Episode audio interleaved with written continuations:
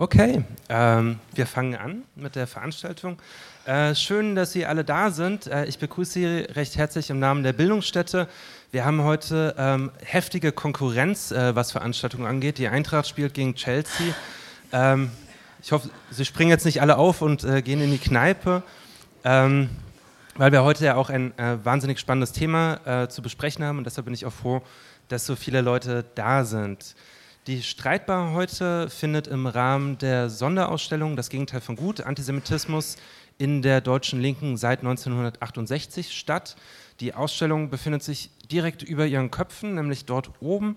Einige von Ihnen werden sicherlich auch schon da gewesen sein. Falls nicht, im Anschluss an die, Aus an die Veranstaltung heute haben Sie dann noch ein bisschen Gelegenheit, äh, sich da zumindest mal umzuschauen und dann vielleicht ähm, Interesse zu schöpfen, nochmal mit mehr Zeit wiederzukommen. Äh, man braucht nämlich eine kleine Weile, um da durchzugehen. Äh, die Ausstellung ist auch einfach, die ist jeden Tag geöffnet, zwischen 14 und 17 Uhr wochentags und am Wochenende von 12 bis 18 Uhr. Diese Informationen, wie ganz viele andere weitere Informationen, können Sie aber auch dem Flyer entnehmen, der auf Ihrem Sitzplatz lag, wo das weitere Rahmenprogramm der Veranstaltung skizziert ist.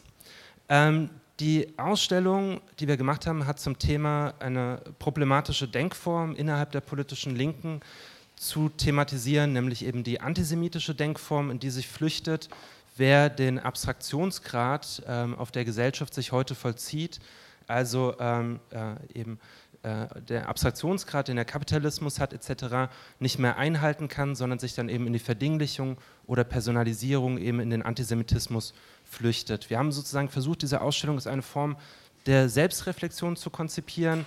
Es geht nicht darum, auf die äh, politische Linke, die es so als homogenen Block ja sowieso nicht gibt, äh, reinzuschlagen, sondern sozusagen wirklich ein Reflexionsangebot zu schaffen, das herausstellt, warum äh, links, linke Politiken notwendig und wichtig sind und wo sie aber in der Geschichte seit 68 hinter sich selbst zurückgefallen sind.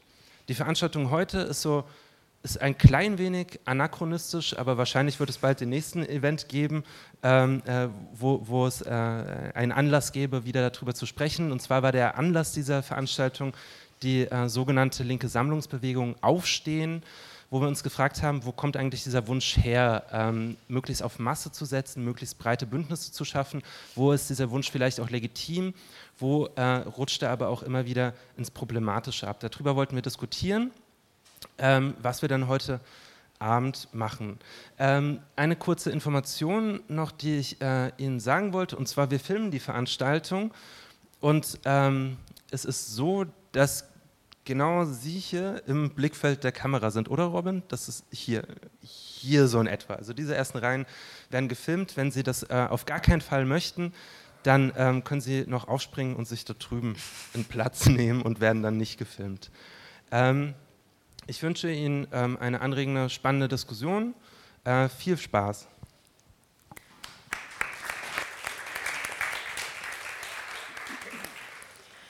Ja, einen schönen guten Abend auch von mir. Das ist die dritte Streitbar. Mein Name ist Hadicha Runa Elka. Ich arbeite normalerweise beim Hessischen Rundfunk und freue mich, dass ich jetzt schon das dritte Mal die Streitbar moderieren darf. Wer war denn beim ersten und zweiten oder ersten oder zweiten Mal dabei? Wer war noch gar nicht hier bei der Streitbar? Oh, sehr gut. Also fast 50-50. Ja, die Streitbar hat so ein bisschen ein Konzept, das heißt Streiten. Das müssen nicht immer die krassen politischen Fronten sein, sondern können auch Perspektiven auf ein Thema sein. Das ist es heute eher. Und äh, der Aufbau ist in Blöcke geteilt, das heißt, äh, wir besprechen bestimmte Themen, rutschen dann in den nächsten Block und äh, noch einige andere Formatdinge, aber dazu kommen wir dann peu à peu. Äh, den Rechten gelingt, wovon die Linke träumen, denken manche, weil sie die Bürger der Mitte wecken und das System unter Druck setzen. Und manche fragen sich, ob die Linke etwas falsch gemacht hat. Andere fragen sich, wer ist die Linke überhaupt? Und es gibt Stimmen, die sagen, diese Linke hat sich zu sehr auf Identitätspolitik äh, oder setzt zu sehr auf Identitätspolitik, auf herrschaftsfreie Kommunikation und zu wenig auf die sogenannte soziale Frage. Und Gegner der Position behaupten, dass eben die sogenannte Identitätspolitik, gemeint ist damit der Kampf für Feminismus, LGBTQI-Rechte, gegen Antisemitismus, Rassismus oder andere Menschenfeindlichkeiten, eben zu wenig als Teil des Kampfes um die soziale Frage gedacht wird. Ja, und dann wäre da noch die Debatte um Klassismus und Klassenkampf oder ob sich die Kulturlinke zu sehr mit den Sozialdemokraten und den Kap sogenannten Kapitalisten auf einem Konsens der Mitte geeinigt hat und ein progressiver Neoliberalismus sich jetzt etabliert haben, bei dem bestimmte Leute eben jetzt die Zeche zahlen. Und äh, das sind die, die Angst haben vor Lohndumping, Abstiegsangst. Ja, ich zähle das alles so auf, weil die Diskussionsfelder innerhalb der Linken weit sind. Ebenso die Lager und die große Frage auch ist, wer hat denn jetzt Recht oder mehr Recht? Und äh, mein Vorredner hat es schon gesagt, dieses Aktionsbündnis um Sarah Wagenknecht Aufstehen hat eine Debatte entfacht, die die Frage stellt, inwieweit oder inwiefern linke Bewegung als ein breites, homogenes vielleicht sogar Bündnis gedacht werden kann. Und auch wenn dieses Projekt schon wieder gescheitert äh, scheint, dann ist dieser Wunsch der Bewegungslinken europaweit und auch über die europäischen Grenzen hinaus eines, das scheinbar treibt. Und deswegen sind wir hier. Links 2.3, Chancen und Gefahren linker Sammlungsbewegung ist der Titel. Und äh, bei der Streitbar mache ich es immer so, ich könnte jetzt ganz klassisch alle vorstellen und einfach sagen, hat studiert, hat dies gemacht. Nein, ich habe ein bisschen ins Netz geguckt und mal geschaut, was zu finden ist über unsere Gäste. Ich beginne mit meiner rechten Norma Tiedemann. Auf der Seite der Uni Kassel, an der sie arbeitet äh, und einer Veranstaltungsseite, die ich gelesen habe, steht Politikwissenschaft. Sie hat Politikwissenschaft und Global Politic Economy studiert. Sie ist seit 2017 wissenschaftliche Mitarbeiterin im Fach Fachgebiet politische Theorie. Ihre Themenschwerpunkte sind Stadtentwicklung, feministische Theorie und Praxis und soziale Bewegungen. In einem Beitrag von 2013 mit dem Titel Linke Grabenkämpfe und die Sehnsucht nach dem in Klammern rot-grün-roten Wandel im Rahmen einer Summer Factory des Instituts Solidarische Moderne verortet sie sich selbst in grün-alternativen Diskussionszusammenhängen. Im Text begrüßt sie die Haltung der Teilnehmerinnen die, Zitat, deren Mehrheit einen eindeutig positiven Bezug zur Utopie besitzen, statt sie als naive Träumerei abzutun. Und ihre Kritik am Versuch, dort Bündnisarbeit zu formulieren, und wir werden gucken, ob sie diese Meinung immer noch hat, das schwer zu bearbeitende Problem, dass Menschen auf solchen Veranstaltungen mit sehr unterschiedlichen Erwartungen, politischen und geografischen Hintergründen, Erfahrungen und Lebensgeschichten zusammentreffen und sich dann missverstehen. Rebellisch, rebellische Städte und soziale Bewegungen lautete ein Vortrag, der ist ganz aktuell von 2019. Wer kennt äh, das Konzept der das Munizip, die Munizip, oh je, ich kann selber nicht aussprechen, munizipalistische Bewegungen? Wer kennt sie? Ah, sehr gut. Ich versuche es kurz zusammenzufassen. Die Idee freier Gemeinden als Modell einer Kommunengesellschaft. Also diese Bewegungen streben quasi an, kommunale Regierungen zu übernehmen, um lokale Institutionen gemeinwohlorientiert auszurichten. Ungefähr so. Wir reden aber später auch noch drüber. Und dieses Konzept wird auf jeden Fall innerhalb der Linken diskutiert. Und in der FAZ schrieb sie im März einen Artikel über ihre Vorstellung einer Demokratie der Zukunft und das Netzwerk der sogenannten rebellischen Städte die sowohl in Europa als auch in Nord- und Südamerika aktiv sind. Schön, dass du da bist.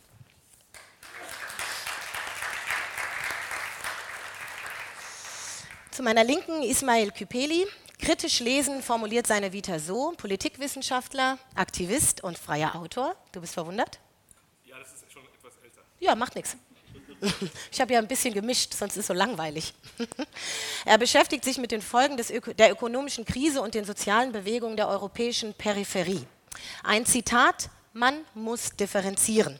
Diesen Satz sagte er beim Gespräch mit dem Tagblatt 2016 wohl immer wieder und wieder. Er schrieb schon damals an seiner Doktorarbeit über die kurdischen Aufstände in der Türkei der 20er und 30er Jahre. Aber die Türkei ist nicht mein alleiniges Thema. Zitat Ende, sagt er im Interview auch. Küpeli, Küpeli, Küpeli hat vier Jahre in Portugal gelebt. Sein Buch über Krise und soziale Kämpfe von 2012 heißt Nelkenrevolution Reloaded. Und in der Ankündigung des Verlages und einer Rezension heißt es, er begleitet die sozialen Bewegungen vor Ort solidarisch und kritisch. Die Lektüre drängt zum nicht oft beherzigten Gedanken, dass soziale Kämpfe längst keine nationale Angelegenheit mehr sind. Die Linke steht im Zwiespalt zwischen einer notwendigen Blockade der gegenwärtigen EU und der ebenso notwendigen Ablehnung des überall sichtbaren Anstiegs von Nationalismus und Rechtspopulismus. Vernetzung und gegenseitiges Kennenlernen der Sozialproteste von unten, die in ganz Europa stattfinden, sind unabdingbar dafür, um hier eine Alternative zu formulieren. Und zum Abschluss nochmal das Tagblatt, das Kypelis Arbeitsweise beschreibt. Der Politologe versucht, möglichst viele unterschiedliche Quellen zu nutzen, um den Informationen zu vertrauen, die er für am ehesten nachvollziehbar hält. Berichte in türkischen Medien, oft Schnellschüsse, betrachtet er mit Skepsis. Viele Informationen bezieht er über Netzwerke wie Twitter. Schön, dass du da bist. Nicht ganz zufrieden, hä?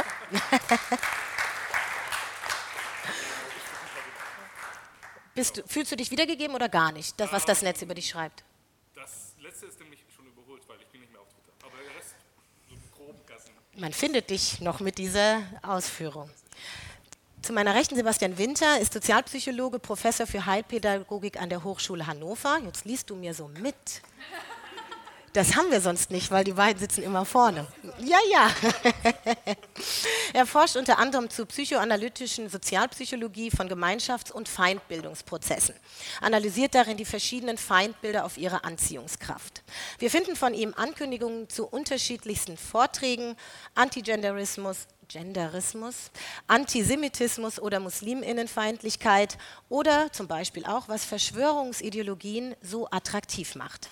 Für Winter ist die psychoanalytische Sozialpsychologie eine gute Möglichkeit, diese Form der Ressentiments, wie er es nennt, zu beleuchten. In einem Interview mit Zeit Online sagte er, dass Antisemitismus viele Symptome mit dem klassischen Verfolgungswahn teile. Zitat, es handelt sich um eine Leidenschaft. Sigmund Freud hat das Massenpsychologie genannt.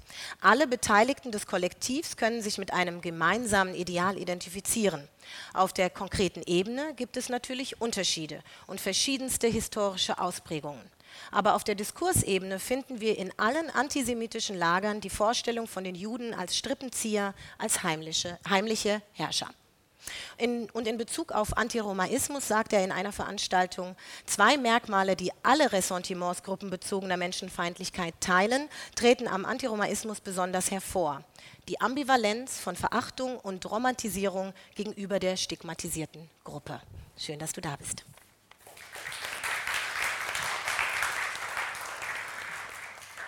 In Runde 1 äh, beginnen wir immer mit einem Fragenhagel. Heißt kurze Fragen, kurze Antworten. Die TeilnehmerInnen kennen die Fragen nicht. Ich bitte euch wirklich kurz zu antworten. Heißt nicht nur ein Satz, dürfen auch drei sein. Wenn es zu viele werden, cutte ich. Was ist für dich die Linke?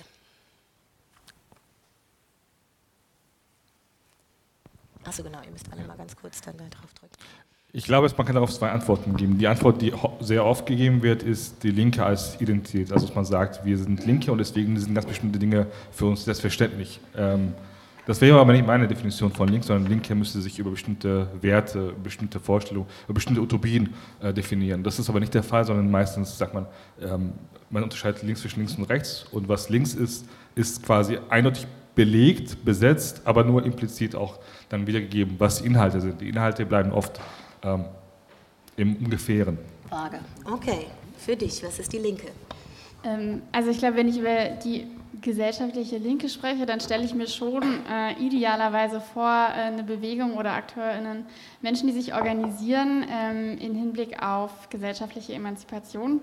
Dann kommt einem natürlich oft entgegen, dass alles Mögliche unter die Linke firmiert, was dem nicht entspricht. Aber im Allgemeinen ist es für mich äh, so, ein, so, ein, positiver Referenzpunkt, dem ich mich da auch irgendwie zugehörig fühle. Mhm. Und für dich?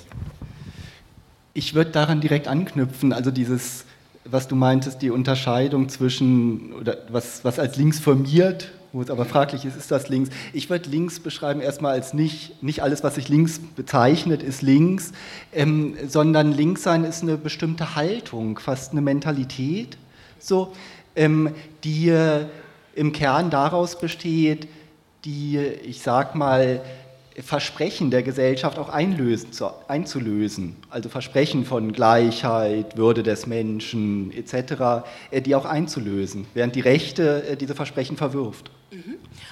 Da ganz, im, also ganz allgemein mhm. gesprochen.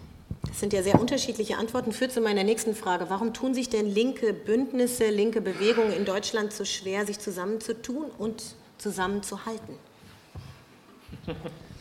Das ist eine große Frage. Grundsätzlich würde ich sagen, gehört es gerade zu der Linken auch zu zerstritten zu sein, nicht zu vorschnell ähm, an einem Strang zu ziehen, eine identitäre Gemeinschaft äh, zu bilden, als wir sind die Linken.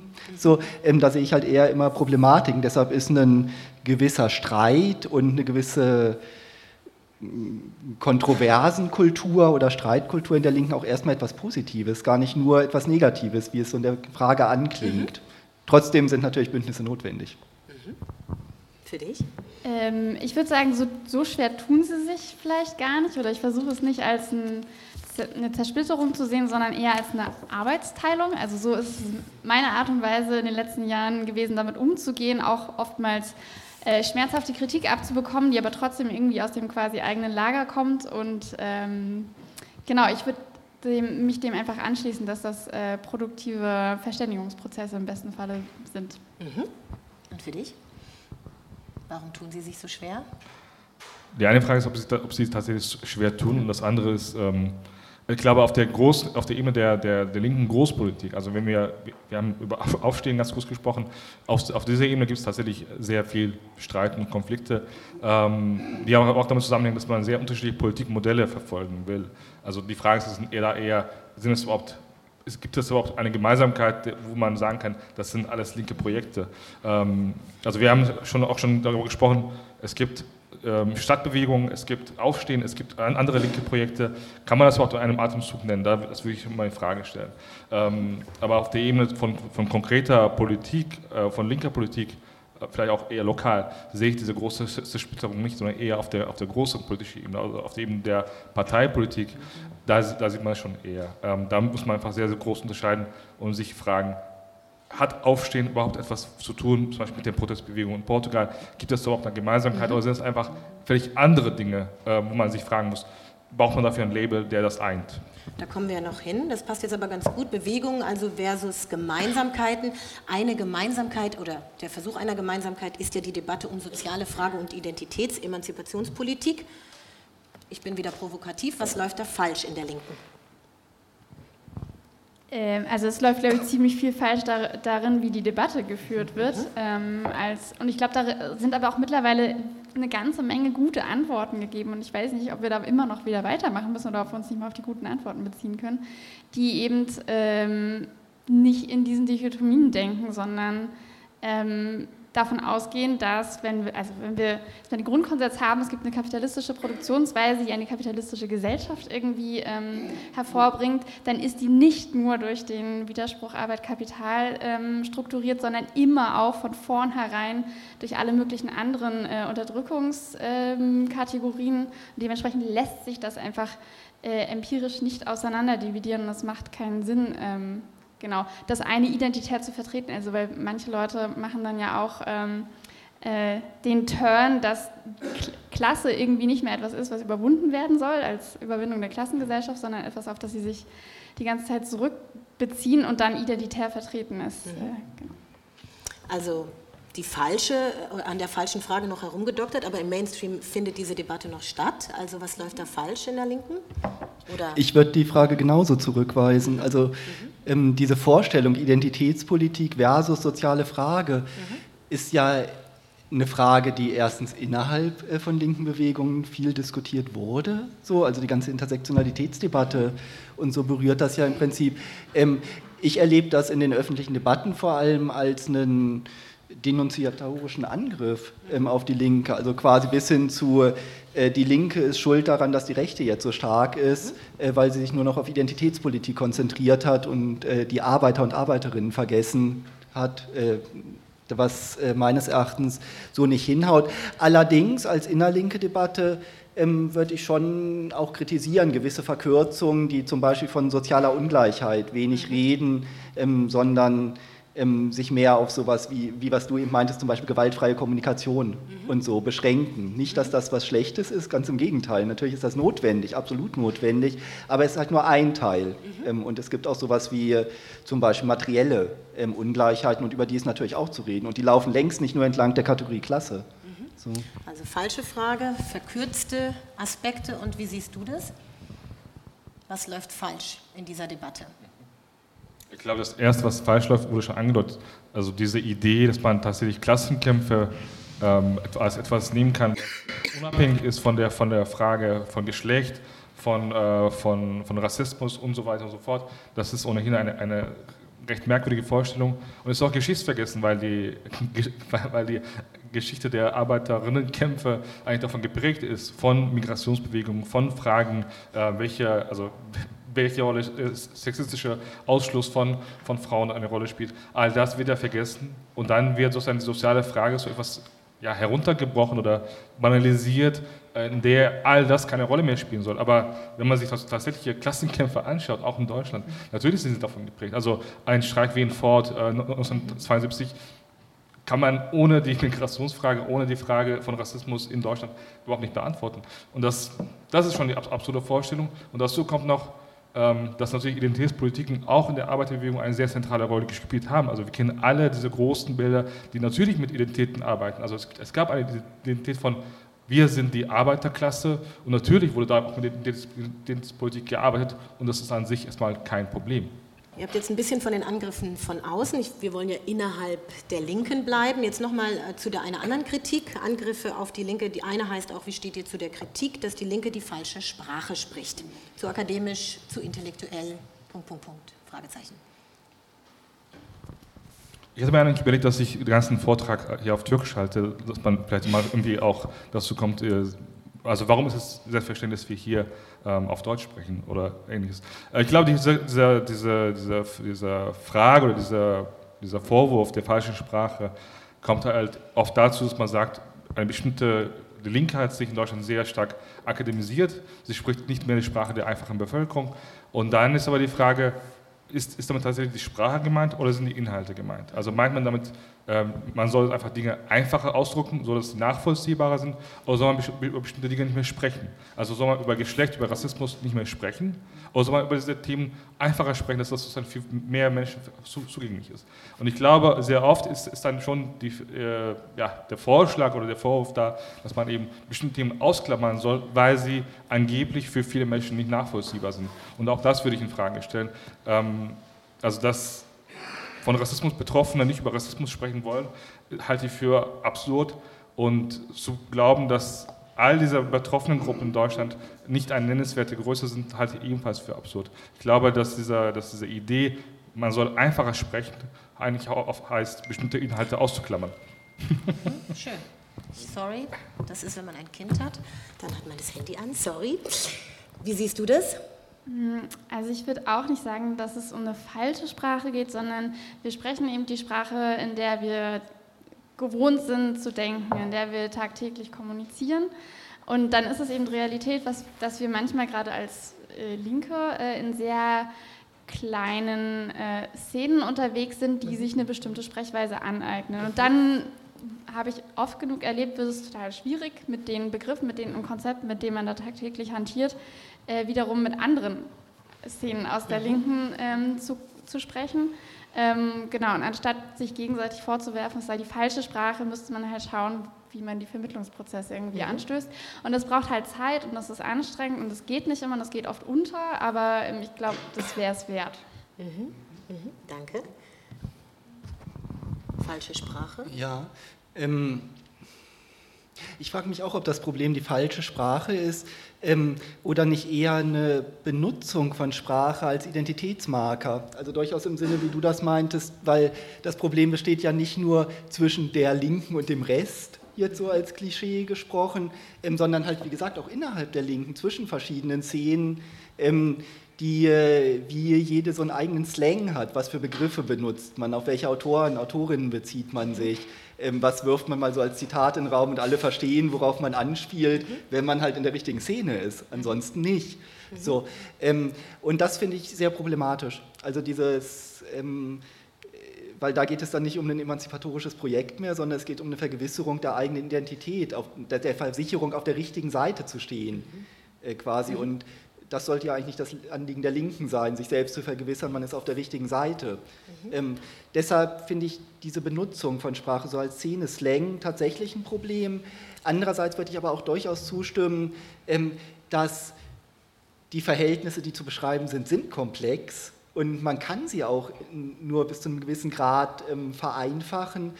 Ähm, und zu sagen, man muss es dann noch mehr vereinfachen, ich finde, da spricht auch so eine, eine Verachtung ähm, der Leute, die dann für zu dumm gehalten werden oder so es zu verstehen äh, mit. Mhm. So.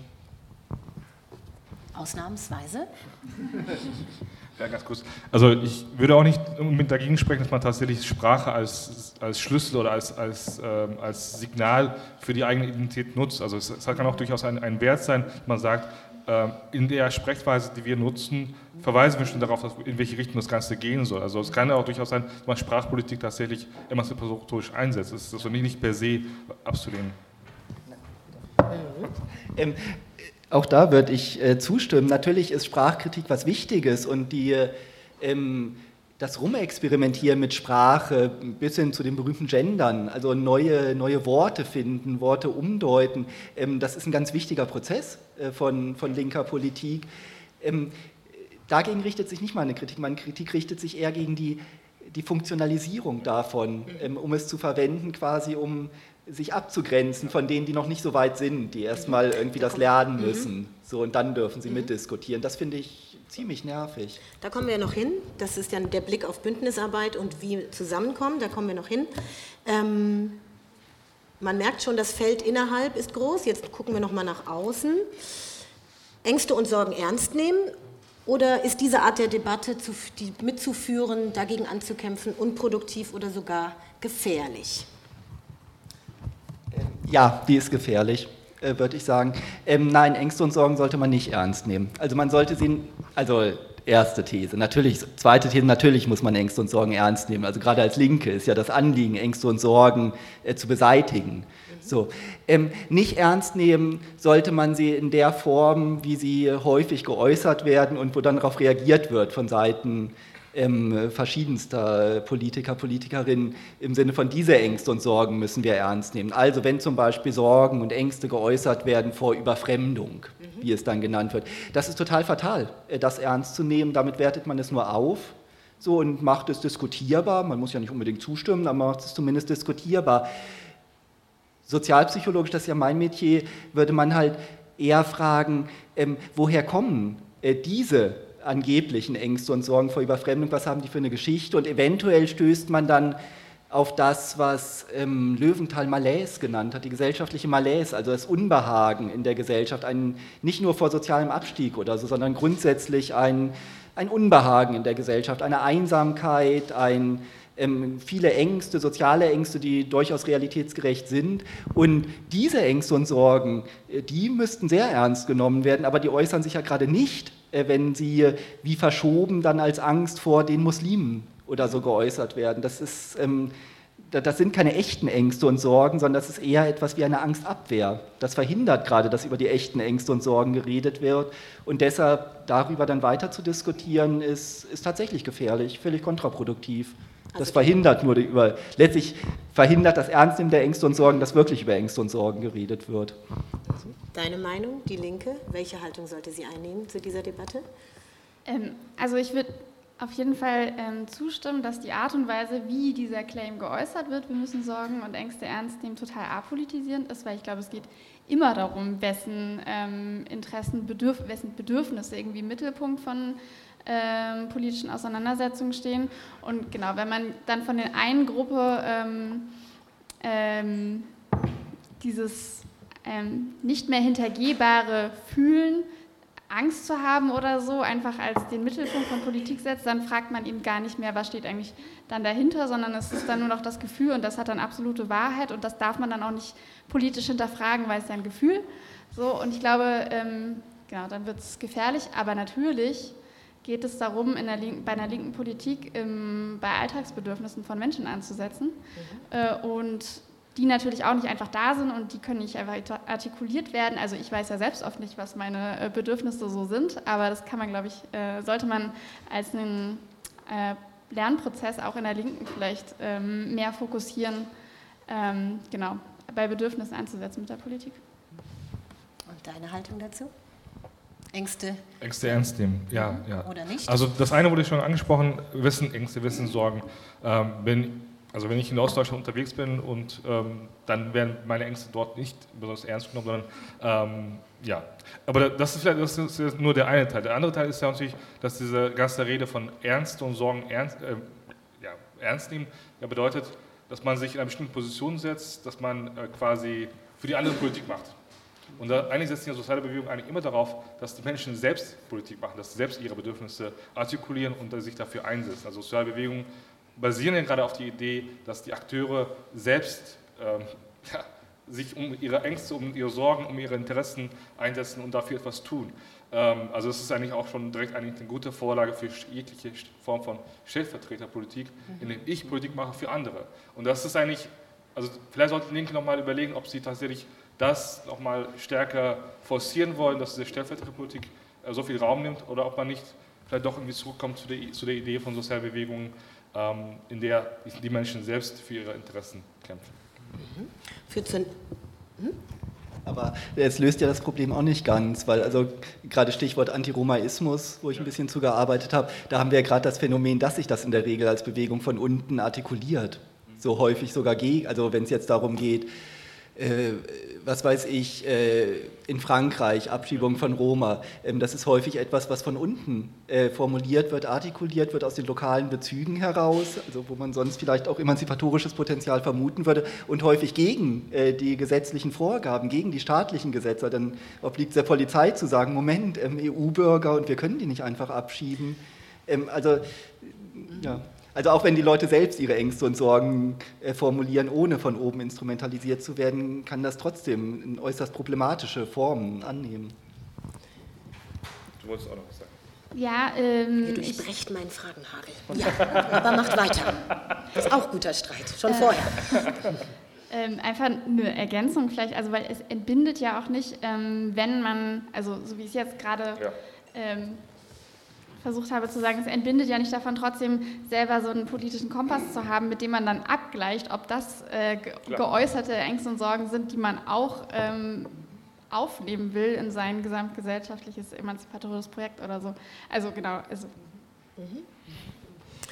Letzte Frage aus dieser Runde, die auch in, das erste, in die erste Vertiefung führt. Wenn ihr jetzt schon sagt, äh, eher dekonstruieren und nicht äh, die Debatte aufnehmen oder weiterführen, die im Mainstream geführt wird, Stellvertreterpolitik aufgeben, wie steht ihr denn zu der Meinung, Rechtspopulismus mit Linkspopulismus bekämpfen und damit vielleicht auch den progressiven Neoliberalismus angehen? Kommt ein bisschen darauf an, was man unter Linkspopulismus versteht, würde ich sagen. Kommen wir ja gleich noch, aber erstmal sozusagen als Einstieg. ja auch sehr mhm. unterschiedliche Verständnisse von in der Debatte. Ähm, also ich glaube, man sollte schauen, dass man Rechtspopulismus oder jede Form von Sehnsucht nach äh, Populismus im schlechten Sinne erstmal als ein Symptom sieht, dass da was falsch läuft. Und dann kann man sich überlegen, was da falsch läuft und was man dagegen tut. Und ich glaube, in manchen Vorschlägen von linkspopulistischer Politik steckt viel drin, das auf gewisse ähm, Brüche oder so tatsächlich eine Antwort vielleicht bietet. Mhm. Findest du jetzt nicht so? Ich bin gespannt, was, was nachher kommt. ähm, also, was man sicherlich sagen kann, ist, ähm, ist äh, es gibt natürlich auch in der Linken bestimmte, bestimmte Form von Sehnsucht nach, nach, äh, nach dem Nationalen, nach, nach dem Autoritären, Sehnsucht nach sowas wie Heimat und so einen Bezug irgendwie zu haben. Und da kann man durchaus sagen, auch wenn das vielleicht einem mir selber nicht passt, ähm, ist es gar nicht schlecht, das wird sich jetzt ein bisschen komisch anhören, wenn es linke Akteure gibt, die diesen Raum besetzen. Also das kann man zum Beispiel in Portugal sehr, sehr gut sehen, äh, weil das was eigentlich Aufstehen machen wollte, dort sehr erfolgreich über Jahrzehnte sehr, sehr gut und auch sehr glaubwürdig gemacht wird, nämlich von der Kommunistischen Partei. Die Kommunistische Partei war schon immer gegen, gegen die EU, sie war gegen die NATO, sie ist für eine nationale Wirtschaft von Portugal. Also all das, was man irgendwie unter, unter dem Label Linksnationalismus packen könnte, macht die Kommunistische Partei, sorgt aber da, damit dafür, dass gerade solche, solche Kräfte wie die AfD dort keine Chance haben, weil klar ist, wenn ich ähm, EU-Ablehnung also wenn, die Frage, ob ich die EU ablehne, für mich wichtig ist, um, eine, um, meine Stimme abzugeben bei den Wahlen, dann wähle ich die Kommunistische Partei. Und das, das mache ich auch schon seit vielen Jahrzehnten. Wenn ich will, dass Portugal stärker souverän wird, eigenständig wird, auch wenn, dann wähle ich die Kommunistische Partei. Und damit wird diese Verknüpfung von verschiedenen rechten äh, ja, Ideologieversatzstücken, also diese Verbindung von, ähm, was, was eigentlich die AfD auch sehr stark gemacht hat in den ersten Jahren, eigentlich unterbrochen. Weil dieser ganze Bereich äh, Rassismus, Sexismus und so weiter nicht mit irgendwie bei Wahlen gewinnt, sondern die Kommunistische Partei hat ein bestimmtes Spektrum belegt und dadurch haben rechte Kräfte nicht mehr die Chance, diesen, diese, ja, diesen, diesen Reservoir für sich abzuschöpfen. Das ist schon, wenn man sozusagen irgendwie von oben drauf guckt, schon sinnvoll. Aber die Frage ist natürlich, ob man selber eine solche Partei gründen will. Äh, das ist nochmal eine andere Frage. Und bei Aufstehen ist ja das, das Problem, dass das einfach nicht glaubwürdig war. Niemand hat diesen Akteuren abgekauft, dass sie tatsächlich dafür stehen, sondern es war für alle ja, relativ transparent, dass es nur ein Manöver ist. Und das ist natürlich nicht glaubwürdig und funktioniert auch nicht. Aber grundsätzlich können solche linken Kräfte durchaus eine Rolle spielen. Und deine Haltung dazu? Ähm, ja. ja. aber ich bin da skeptischer, glaube ich grundsätzlich. Also ohne jetzt ähm, die historischen Situationen, auf die du dich jetzt beziehst, ähm, da genauer was zu sagen. Aber wir müssen ja auch spezifizieren, äh, in welcher historischen Situation, welchem gesellschaftlichen Kontext findet es statt. Und ja, erstmal formal mag es stimmen oder stimmt es. Es ist möglich, mit Linkspopulismus äh, rechten Stimmen abzujagen. Das halte ich für, also muss ich in den Wahlen zeigen, wie weit es funktioniert. Vielleicht funktioniert es auch nicht, aber es ist zumindest denkbar. So, ähm, trotzdem halte ich das für den falschen Weg. Ich halte das für einen sehr gefährlichen Weg. Ähm, weil dann zwar vielleicht in den Wahlen ähm, die AfD weniger Stimmen oder die SPD wieder ein paar mehr Stimmen kriegt oder die Linkspartei ähm, es gelingt, äh, der AfD Stimmen abzujagen, aber ähm, was ist damit gewonnen? Damit ist vielleicht noch Schlimmeres verhindert erstmal, aber es hat für die äh, Denkweisen in der Gesellschaft oder die Mentalitäten, äh, die sich ausbreiten, erstmal überhaupt nichts gebracht. Also dann wurde eher das, was ich immer Ressentiment nenne oder eine ressentimentgeladene Haltung, ähm, ja eventuell sogar noch bestärkt in Spektren, äh, vielleicht sogar in politischen Spektren, die, die da vorher noch distanziert äh, zu waren. Deshalb halte ich das für sehr gefährlich, äh, diese Vorstellung, die Link, also jetzt mal polemisch zugespitzt, ähm, die Linke müsste versuchen, die Rechte ein Stück weit zu, äh, zu kopieren oder deren Themen auch aufzunehmen, und zwar sie aufzunehmen nicht im Sinne von einer radikalen Kritik, ähm, sondern sie auch aufzunehmen, zumindest ein Stück weit positiv, so wie Wagenknecht das gemacht hat mit, ähm, mit EU-Grenzpolitik mhm. oder so. Das halte ich für in keinster Weise irgendwie emanzipatorisch, äh, selbst wenn das vielleicht ein paar AfD-Wähler dazu bringt, dann die Linkspartei zu wählen. So. Wir halten also fest, Möglichkeiten, schwierig, abgucken vielleicht woanders, gefährlich. So jetzt mal die äh, Zusammenfassung dieser, und damit gehen wir jetzt mal rein. Äh, es, gibt, es gibt eine Infratest-DIMAP-Studie von 2018, die sagte, jeder dritte Wahlberechtigte in Deutschland sei populistisch eingestellt. Insbesondere die politische Mitte und die Wähler der Linkspartei seien von diesem Stimmungswandel betroffen und von diesem Trend profitieren, wie wie überraschend die AfD hauptsächlich die diese Aktiv also die Mobilisierungsstrategie eben nutzt, populistisch zu sein. Rechte Wähler wählen AfD, aber auch Wähler, die in der Mitte sind und populistische Einstellungen zeigen. Also laut dieser Studie.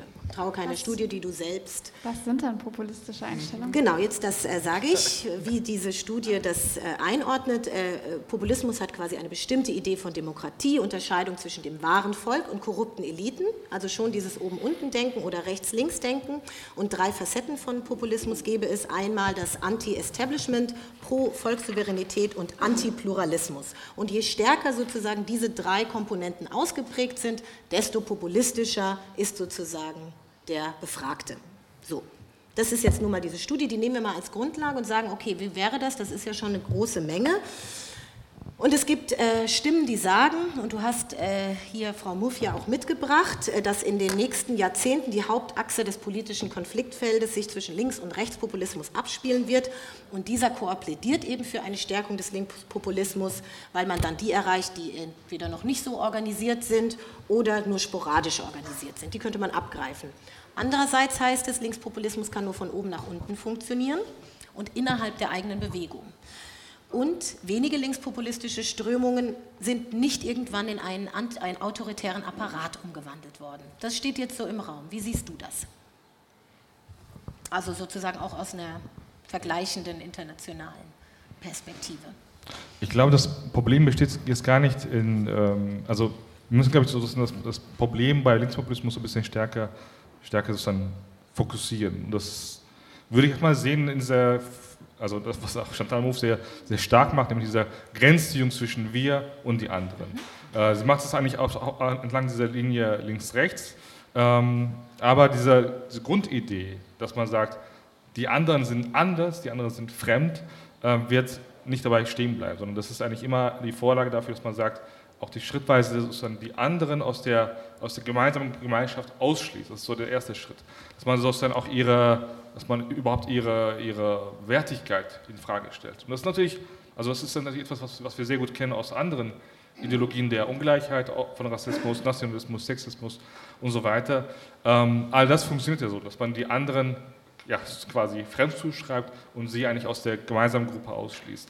Ähm, insofern, das ist eigentlich für mich das Hauptproblem bei Linkspopulismus. Es ist, ist, weniger, dass man mit einfachen Parolen arbeitet oder dass die, vielleicht die Sprache vielleicht irgendwie nicht so differenziert ist. All das ist bei Massenbewegungen oft auch der Fall. Also einfache Parolen und Inhalte, auf denen sich viele einigen können, gibt es auch bei sozialen Bewegungen, die ich erstmal positiver setzen würde. Aber bei Linkspopulismus kommt eben das ganz starke Problem des Othering, würde man in der linksakademischen Szene sagen, nämlich dass man die anderen erstmal als anders definiert und dann später auch ausschließt. Und das ist etwas, was wir eigentlich aus, aus anderen Ideologien der Ungleichheit sehr, sehr gut kennen. Und da ist die Frage, ob man das nochmal machen muss. Ja, die Frage. Also kann der Linkspopulismus das quasi überwinden? Dann komme ich zu dir, Norman. Und dann unanständig, aber gut heißt das Essay von Violetta Bock und Thomas Goes. Und sie schreiben einerseits über eine neue Klassenpolitik, andererseits über das Potenzial des Linkspopulismus. Und du hast ja vorhin gesagt, da gibt es Möglichkeiten. Ähm, ich sage kurz was zu diesem Essay. Sie sprechen von einem Dreischritt politischer Organisation, also ein Dreischritt politische Organisation, eine Politik, die die Fronten vereinigt. Also alle Linke sollen trotz unterschiedlicher Ansichten zum Beispiel gegen Recht sein. Also sozusagen der Minimalkonsens kann gefunden werden in den verschiedenen kleinen äh, Bündnisbewegungen. Und mit Öffentlichkeitsstrategien, also Symbolen, Slogans, Kampagnen, kann eben der Mainstream erreicht werden. Und das sei wichtig. Kann Linkspopulismus ein Korrektiv sein? Wie siehst du das? Also ich würde erstmal vielem zustimmen, was auch gesagt wurde, was alles am Populismus schwierig ist. In, insbesondere in der Form, wie Wagenknecht das jetzt versucht hat. Und Violetta und Thomas kritisieren ja auch Sarah Wagenknecht äh, an diversen Punkten. Und aber auch auf jeden Fall in der Art und Weise, wie Chantal Mouffe das vertritt. Weil in meinen Augen ist sie eine schlechte Liberale, also im schlechtesten Sinne Liberale, ähm, die ähm, die Vorstellung hat, dass unsere Gesellschaft sowieso immer Konflikt und Kampf hat. Ähm, sie leitet das überhaupt nicht her. Sie sagt gar nicht, warum das so ist. Sie, ihre Diagnose ist aber so ein bisschen wegen so einer Neoliberalisierung der sozialdemokratischen Mitte haben wir überhaupt keine Frontstellung mehr. Das heißt, wir haben diesen Konflikt nicht mehr und das ist der Grund, warum Leute sich alle abwenden von der äh, Politik und sozusagen die Rechtspopulisten sind halt irgendwie spannender. Die machen, die bringen wieder das, das Politische zurück und jetzt müssen die Linkspopulistinnen das eben auch machen und es verbleibt bei ihr ja wirklich auf so einer Ebene der sprachlichen Strategie, der Zuspitzung, ähm, genau der, der Frontstellung und alles, was sie eigentlich damit vorhat, ist Wahlen gewinnen. Und da steckt dann gar kein Programm dahinter, wie eigentlich all die Probleme, die sie so im naja, vorbeigehen zumindest mal anspricht, dass das mit der neoliberalen Globalisierung vielleicht ähm, VerliererInnen produziert und so, äh, dazu sagt sie überhaupt nichts. Also, sie hat also überhaupt, da, seid ihr, da seid ihr einer Meinung. Ich glaube, mhm. genau. Mhm. Und ja, dann kommen halt Violetta und Thomas mit dem Buch und ich glaube, die haben auch verschiedene äh, Ideen damit. Ich glaube, das ist eine Intervention in eine Debatte innerhalb der Linkspartei. Die beiden sind ja ähm, dort aktiv. Ähm, und man will sich da Sachen abschauen von anderen internationalen Beispielen, die unter Linkspopulismus eben liefen und die irgendwie mindestens ähm, erfolgreicher waren in Wahlen, als es die Linkspartei in den letzten Jahren gewesen ist. Also ich glaube, es geht schon darum, da auch so ein bisschen auf einer Welle zu schwimmen und sich was abzugucken. Und dann glaube ich aber, und das ist dann der Punkt, den ich halt daran interessant finde, ist zu sagen, und das hat eher ein antiautoritäres Moment. Ähm, wir müssen Basisorganisierung machen. Und Violetta kommt ja auch genau aus der Ecke und die macht auch genau das. Das ist ihre politische Praxis. Und was da als politische Praxis rausfließt aus diesem Buch, finde ich ähm, größtenteils richtig, nicht alles. Ähm, und ich glaube, das ist das, worüber man nachdenken muss. Ich glaube nicht, dass man das unbedingt Linkspopulismus nennen muss. Sie haben das jetzt so genannt und Sie haben da auch so Versatzstücke drin, die wegen mir gerne wegfallen könnten. Und ich glaube, das ist dann die richtige Strategie. Ähm, genau, aber diese, ähm, der Versuch, und es geht ja auch nicht nur darum, per ähm, Deklamation zu sagen, alle Linken sollen jetzt bitte zusammenstehen, sondern sie sagen ja explizit auch mit, mit dem Wissen von Organizing-Projekten aus anderen Ländern, vor allem auch aus den USA, dass das ein sehr langfristig gedachter Prozess ist, ähm, wo sich die Akteure, ähm, die daran beteiligt sind, im Prozess auch verändern und vielleicht auch ähm, vorherige widersprüchliche Alltagsverstandsversatzstücke quasi ähm, auflösen können, wo dann so ein Alltagsrassismus vielleicht ähm, einem auch begegnet, aber man kann quasi nachfragen, ey, warum denkst du das überhaupt? Warum denkst du, ähm, es würde deinen Arbeitsplatz sichern, wenn jetzt die Grenzen dicht gemacht werden? Und quasi ähm, in so einem wirklichen Dialog, ähm, der halt ein sehr zeitaufwendiges äh, eine sehr zeitaufwendige politische Praxis ist, ähm, solche Sachen zu ordnen und eben hinzuführen zu einem emanzipatorischen ähm, Verständnis. Und ich glaube, wenn man Linkspopulismus, ich finde das Wort halt nicht so gut, weil es schon ein bisschen verbrannt, aber wenn man das so denkt, dann glaube ich, steckt da viel Wichtiges drin. Mhm. Aber ist denn, also du wirst ja ganz viel einiges weglassen und machst andere Dinge stark und da denke ich eigentlich, das sind eigentlich ganz klassische Merkmale von man kann es Klassenkampf nennen, man kann es soziale Bewegungen nennen, wie auch immer. Ähm, aber mit Linkspopulismus, wie wir eigentlich sonst darüber reden, hat das nichts zu tun. Und das war ja auch der Kritik, der irgendwie oft an, an, an, den beiden geäußert wurde. Ihr redet eigentlich über andere Dinge und benutzt eigentlich einen Begriff, der in dem Kontext nicht, nicht passt. Ich glaube auch, dass es auch eigentlich so auch soweit stimmt. Also die Dinge, die sie tatsächlich vorschlagen, sind größtenteils ist nicht so ganz neu, aber auch nicht ganz falsch. Aber mit Linkspopulismus im Sinne von Parteipolitik auf der größeren Ebene hat das relativ wenig zu tun, wenn wir sozusagen davon ausgehen, dass die Linkspartei sich jetzt nicht massiv ändern wird. Also die Linkspartei wird ja jetzt nicht so eine Basisorganisierung irgendwie bundesweit werden. Das ist ja davon nicht auszugehen. Und in diesem Rahmen ist ja die Frage, was kann überhaupt die Linkspartei in einer solchen Form von Linkspopulismus überhaupt spielen? Also kann sie überhaupt ein Akteur sein in seinen sozialen Bewegungen, in, in der Form von Klassenkampf? Und das würde ich bestreiten. Also insofern, ähm, wenn das Linkspopulismus ist, gerne, aber das hat mit Linkspopulismus dann wiederum wenig zu tun. Ja, dann wird es ja interessant. Also wenn das, äh, dann müssten wir jetzt diskutieren, was ist überhaupt Populismus. Mhm. So schwierig würde ich jetzt, aber wenn wir mal äh, davon ausgehen, Muff würde jetzt sagen, es ist ein neutrales Handwerkszeug, damit kann man arbeiten, um massenpolitisch zu mobilisieren. Wir gegen die, hattest du auch schon gesagt. Äh, wenn Gegner eines linken Populismus also nicht die Migranten wären, Mhm. Man, dürften sie ja nicht in einem internationalistischen Gedanken, sondern neoliberale Oligarchen beispielsweise. Da, und der neoliberale Kapitalismus muss weg, also quasi die da oben auch. Ist das sozialpsychologisch nicht dann auch ein riskantes Spiel? Ja, auf jeden Fall. Also ähm, mich drängt es auch irgendwie, doch nochmal da einen anderen Aspekt reinzubringen.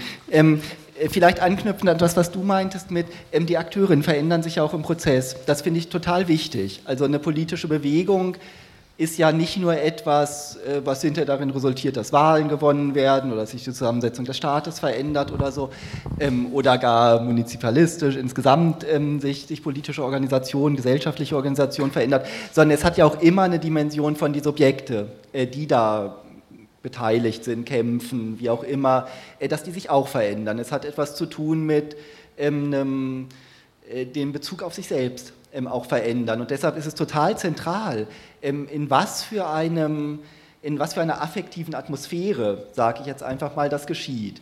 Und ähm, Populismus, egal ob Links- oder Rechtspopulismus, erstmal ähm, also wir brauchen da irgendwie eine, eine, einen engeren Begriff, sonst ist irgendwie alles populistisch, wo viele äh, Leute mitmachen. Ähm, deshalb äh, nehme ich ruhig das, was du da eben zitiert hattest, als Beispiele, so ein äh, Wir gegen die Eliten. Ähm, Ähm, und das finde ich problematisch, ähm, weil das äh, basiert auf einem, einem, affektiven Gefüge, was, das Wort ist ja auch schon mal gefallen, massenpsychologisch funktioniert. Also es entsteht ein Gefühl von Einheit. Oder nochmal anders, äh, Massenpsychologie denkt, Gemeinschaften, die so funktionieren, wie wir es dann populistisch nennen, auch politische Gemeinschaften, ähm, die funktionieren so ist der Gedanke, dass da finden Bindungsprozesse untereinander statt, die unterscheiden sich aber von sowas wie individuellen Freundschaften äh, zum Beispiel, sondern ähneln mehr dem, was manchmal Kameradschaft äh, genannt wird. Mhm. Das heißt, es sind Bindungsprozesse unter dem Vorzeichen eines Dritten, ähm, in der Regel einer Führerfigur. So, durchaus bewusst mit den historischen Anklängen dabei. Ähm, die, diese Figur kann natürlich auch irgendwie die Deutschlandfahne oder sowas sein, aber man fühlt sich sozusagen eins, vereinigt, identifiziert miteinander und deshalb groß und stark und narzisstisch aufgewertet, ähm, unter dem Vorzeichen von etwas anderem, so, ähm, einer Führerfigur und wenn die dann wegfällt, wie jetzt Wagenknecht, äh, bricht das Ganze auch zusammen, dann funktioniert es nicht mehr. Ähm, was der große Unterschied wird zur Basisorganisation. Deshalb würde ich das tatsächlich nicht als Populismus empfassen. Das wäre eher ein gutes Gegenmodell. Ähm, und äh, das, das, Spannende ist, dass eine solche, eine solche Gemeinschaft, die so funktioniert, die braucht immer Feinde. Das ist nicht irgendwie wie ein historischer Zufall oder etwas, was sich dann überwunden werden kann. Ähm, die braucht immer Feinde, weil sie muss asern. Wie du genannt hast. Also sie muss ähm, störende empfinden. Also die Leute bleiben ja trotzdem einzelne äh, Subjekte mit ihren Streitigkeiten und ihren Konflikten und so ähm, und ihren Herrschaftslinien, zum Beispiel im Sexismus. Ähm, und der muss dann zwangsläufig ausgelagert werden, anderen zugeschrieben werden, ähm, die dann zu Feinden werden. Sonst funktioniert das nicht. Und deshalb ist so ein Populismus grundsätzlich problematisch, weil der, der kann dieses Wir, Ihr nicht überwinden. Das, das, Im Prozess wird das eher immer stärker. Mhm. Das wäre die, die Logik. Mhm. So, ja. Das wäre das, was du auch ein bisschen gesagt hast, ja? Ähm, aber also ich frage mich dann, was die Antwort wäre auf, ähm, also was die beiden in dem Buch zum Beispiel auch stark machen, ist, äh, Leute haben eine ganze Menge äh, Emotionen, Frust, Wut und sie haben sie selten auf den Kapitalismus, ähm, sondern das richtet sich auf alles Mögliche. Es richtet sich aber leider nicht so oft gegen zum Beispiel ähm, ihre VermieterInnen oder gegen ihren äh, Boss oder so. Und für Arbeitskämpfe, Mietkämpfe und so weiter und so fort wäre es schon wichtig, da quasi auch die autoritäre Zurichtung nicht zu glauben, dass die was auch mit mir, mit meinem Problem vielleicht zu tun haben oder dass ich mich auch gegen sie wehren kann, indem ich mich zum Beispiel mit anderen zusammentue. Ähm, genau, wenn das, dass man das dahin lenken kann und dann konstruiert man erstmal einen Feind. Das ist ein absolut konkreter Feind, aber ich würde mhm. sagen, das ist keine, ist keine gefährliche Konkretion irgendwie in dem Moment, sondern es kann halt ähm, überhaupt Handlungsfähigkeit geben. Würdest du das auch schon als also sowas wie dann der konkrete Vermieter als der Feind. Oder die Vermieter.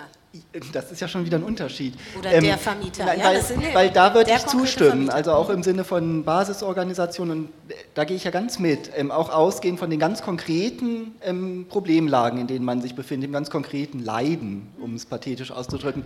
Ähm, und da ist der Vermieter dann tatsächlich erstmal der Feind. Das finde ich ähm, sozusagen als ersten Schritt, ähm, ist das eine, eine unproblematische Bestimmung. dabei bleibt es aber ja selten, sondern weil äh, die Leute sind ja nicht dumm, sie versuchen ja, ähm, also alle Menschen versuchen sich ja eine Vorstellung von der Welt, wie funktioniert das eigentlich? Und warum ist der Vermieter jetzt so böse ähm, zu mir zu machen. Und da wird es dann wieder schon problematisch, wenn diese, ähm, diese Personalisierung an den einzelnen Vermieter dann zum Beispiel führt zu, der ist besonders geldgierig und ähm, hat böse Charaktereigenschaften. Da wäre es tatsächlich notwendig, ähm, auch als Aufgabe von einer Linken oder von Linken, die intervenieren in, in die konkreten Auseinandersetzungen, ähm, äh, bessere, bessere Erklärungen anzubieten. Also was weiß ich, warum es umfassendere ökonomische Zwänge gibt, äh, die den Vermieter dazu bringen, natürlich mit dem Markt zu gehen ähm, und die Mieten zu erhöhen. So, und der kann noch der liebste Mensch sein. So, das, ähm, trotzdem ist es nicht schlecht oder ist es schon richtig, sich auch erstmal die, die Aggression gegen ihn zu wenden. Er ist ja der konkrete ähm, Ausführende äh, quasi der ökonomischen Zwänge, die aber dahinter stehen. So, weil dann ist, weil sonst, wenn das nicht passiert, ist das ganze Feld geöffnet ähm, zu, zu dem antisemitischen Ressentiment letztlich oder dem Ressentiment gegen die da oben. Das will ich vielleicht noch ganz kurz, weil wir hatten jetzt, weil ich glaube, das ist wichtig, das zu unterscheiden. Wir hatten jetzt ja besprochen, ähm, also die Feinde, die dann bei populistischen Bewegungen entstehen. Ähm, da meintest du so zum Beispiel, ähm, oder, oder du meintest es, ähm, das, das, also zum Beispiel rassistisch. So, und das könnte sich ja dann im Laufe des Prozesses ähm, auch abmildern. Aber das ist ja nur das Ressentiment gegen die da unten äh, quasi. Das, was populistische Bewegungen auszeichnet, ist ja gleichzeitig auch immer das Ressentiment gegen die da oben. So, und das ist mindestens genauso problematisch. Also wenn das äh, sozusagen das paradigmatische Beispiel für das eine der Rassismus wäre, ist das paradigmatische Beispiel für das andere der Antisemitismus. Mhm. So, die ganz unterschiedliche Funktionen erfüllen, aber beide in der Regel zusammen auftreten. Du wolltest etwas sagen und dann würde ich kurz einen geistigen, damit wir auf der, auf, äh, gemeinsam auf dem Weg bleiben, weil jetzt fängt an, das Feld aufzugehen und das wird, dann wird es komplex. Deswegen wolltest du noch was sagen, sonst würde ich noch mal kurz den geistigen Abbinder machen. Mach mal den Abbinder. also wenn wir festhalten, der Populismusbegriff ist problematisch. Du sagst, okay, mit den Komponenten herausgegriffen, geben wir ihm einen anderen Namen, dann reden wir aber nicht mehr über Populismus, weil Populismus hat eine bestimmte Struktur und wenn wir innerhalb dieser Struktur denken, dann haben wir ein Unten und ein Oben und das Unten und Oben müssen wir mal dekonstruieren und genau anschauen, wer wird da positioniert. Ja. Nein? Oder wir müssen es komplex denken. Also ein Oben und Unten ist ja auch eine gesellschaftliche Realität. Also wir haben Herrschaftsachsen in der Gesellschaft, äh, die sind nur komplexer als äh, die bösen globalistischen Eliten versus das gute Volk. Genau, das wäre eine falsche Bestimmung. Man muss ja auch das Oben und Unten nicht immer gleich so moralisierend denken. Also deswegen, ich, also ich verstehe total, dass es wichtig ist, dagegen zu warnen, dass das nicht zu Ressentiments wird und dass das vor allem nicht politisch instrumentalisiert wird, sondern Affekt gegen die da oben. Aber genau, es ist eine gesellschaftliche Realität, dass die Art und Weise, wie die Gesellschaft strukturiert ist, sich Macht, Einkommen, Vermögen und so weiter und so fort ziemlich stark äh, konzentrieren. Und ich finde, das kann man auch benennen und das kann man auch erstmal mit einem unten gegen oben benennen. Aber da darf man natürlich nicht bei stehen bleiben. Da, da braucht es dann eben eine organisierende, organisierte Linke irgendwie, die gute Interpretationsangebote auch irgendwie bereitstehen hat, um dem die Komplexität zurückzugeben. Aber ich glaube, es ist nicht falsch, bei dem Affekt erstmal anzusetzen. So, jetzt ist er erstmal. Genau. Mhm. Ähm, ich glaube, das ist tatsächlich ein, ein, auch ein, eine nachvollziehbare Reaktion, die wir auch nicht weiterführt. Also diese, diese Anforderung, immer weiter ausdifferenziert, immer komplexer denken und so weiter. Ich glaube, für eine Linke, die gesellschaftlich handlungsfähig bleiben will, braucht er tatsächlich sowas wie Feindbilder. Die braucht natürlich auch, auch eine Vorstellung davon, äh, welche Konflikte da existieren. Ähm, das muss man, glaube ich, schon anerkennen. Und man kann sogar noch weiter hinausgehen und Chantal Mouffe argumentieren, dass tatsächlich dieser, dieser Moment der, der Feindschaft eigentlich für Politik immer relevant ist. Also dass man immer einen Moment braucht, in dem tatsächlich dieses Grenzziehungen auch eine politische Notwendigkeit sind. Gut, dann würde ich ganz kurz, damit wir, wir kommen nämlich zu den Punkten ja noch, das gibt ja auch so eine Idee. Also wenn wir jetzt also sagen, wir nehmen jetzt mal den Begriff Populismus zur Seite und gucken jetzt mal wirklich auf Basisorganisationen. Und dann kommen wir nämlich ja auf die Themenfelder, die ihr jetzt so zusammenwerft und sagen, in allen sozialen Bewegungen, links äh, geguckt, äh, wird über Ziele gestritten. Das ist das eine und den Weg dorthin, diese Ziele zu erreichen. Und da wird sicherlich auch diskutiert, wer, wer oder wie die Feindbilder genau ausdifferenziert sind. Das ist ein Unterschied in Stadtpolitik etc. Politik, aber das wird formuliert. Jetzt könnte man sagen, sowas wie Aufstehen hat nicht funktioniert, aber es gab ja Protestformen oder Bewegungen sogar, die sich lange getragen haben. Nehmen wir die Pulse of Europe, nehmen wir TTIP, nehmen wir die 68er-Bewegung, die sich ja schon eine Weile getragen haben. Also könnte man sie auch als positive Gegenbeispiele nehmen. Was haben die anders gemacht oder wo haben die ein bisschen mehr gedacht? Haben die, sind die nicht hängen geblieben an bestimmten Punkten und haben sich da verheddert? Gibt es da Ansätze, dass wir wirklich, dass ihr jetzt mal in eurem Kastenkram die sozialen Bewegungen, die ihr euch angeguckt habt und sagt, daraus kann man was schöpfen. Und wir gehen kurz mal auf dieses Arbeiten an der Basis, Basisbewegung, linke Basisbewegung. Das ist ja der Anfang von allem. Damit wir uns mal kurz nach vorne hangeln und nicht schon beim Antisemitismus und Rassismus sind, bevor wir vorne angefangen haben. Ja?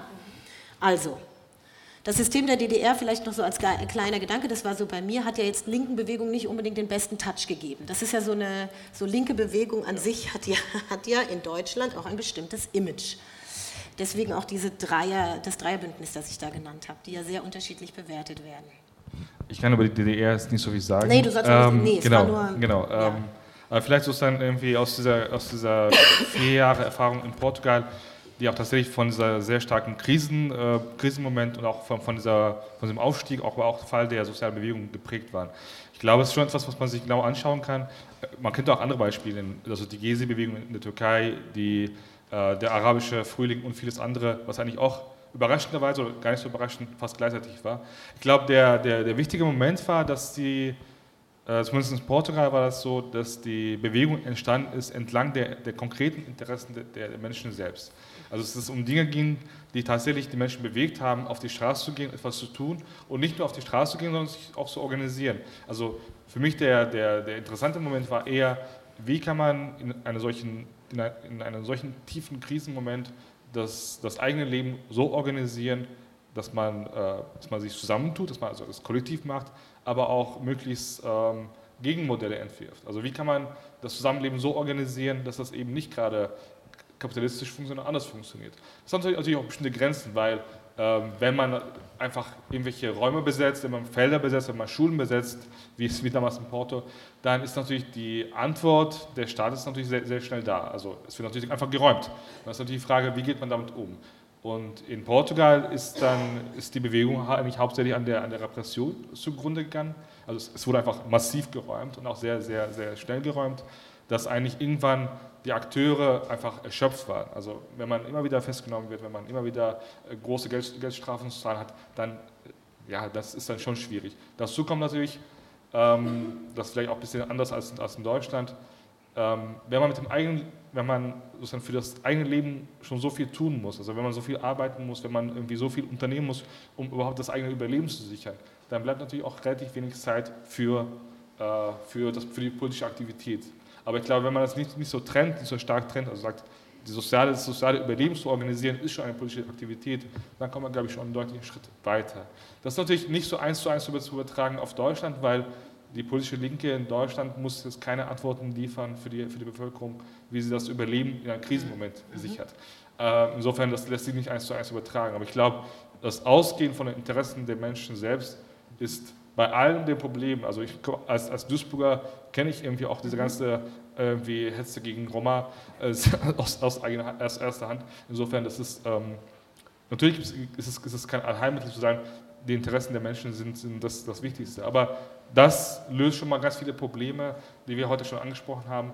Und da kommt man schon deutlich, äh, deutlich weiter und lernt auch daraus auch viel mehr, als wenn man auf dieser Ebene des, des Allgemeinpolitischen bleibt.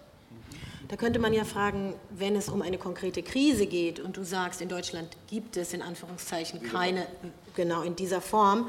Naja, andere würden sagen, es gibt sehr wohl Krisen. Und die Frage ist, welche Krise wird am wichtigsten genommen? Du bist ja in der Städtebewegung und ich meine, du hast gerade jetzt mehrmals anklingen lassen, die wird ja gar nicht so gesehen. Da müsste man ja auch mal hingucken. Wie würdest du das sehen, wenn du ihn jetzt hörst?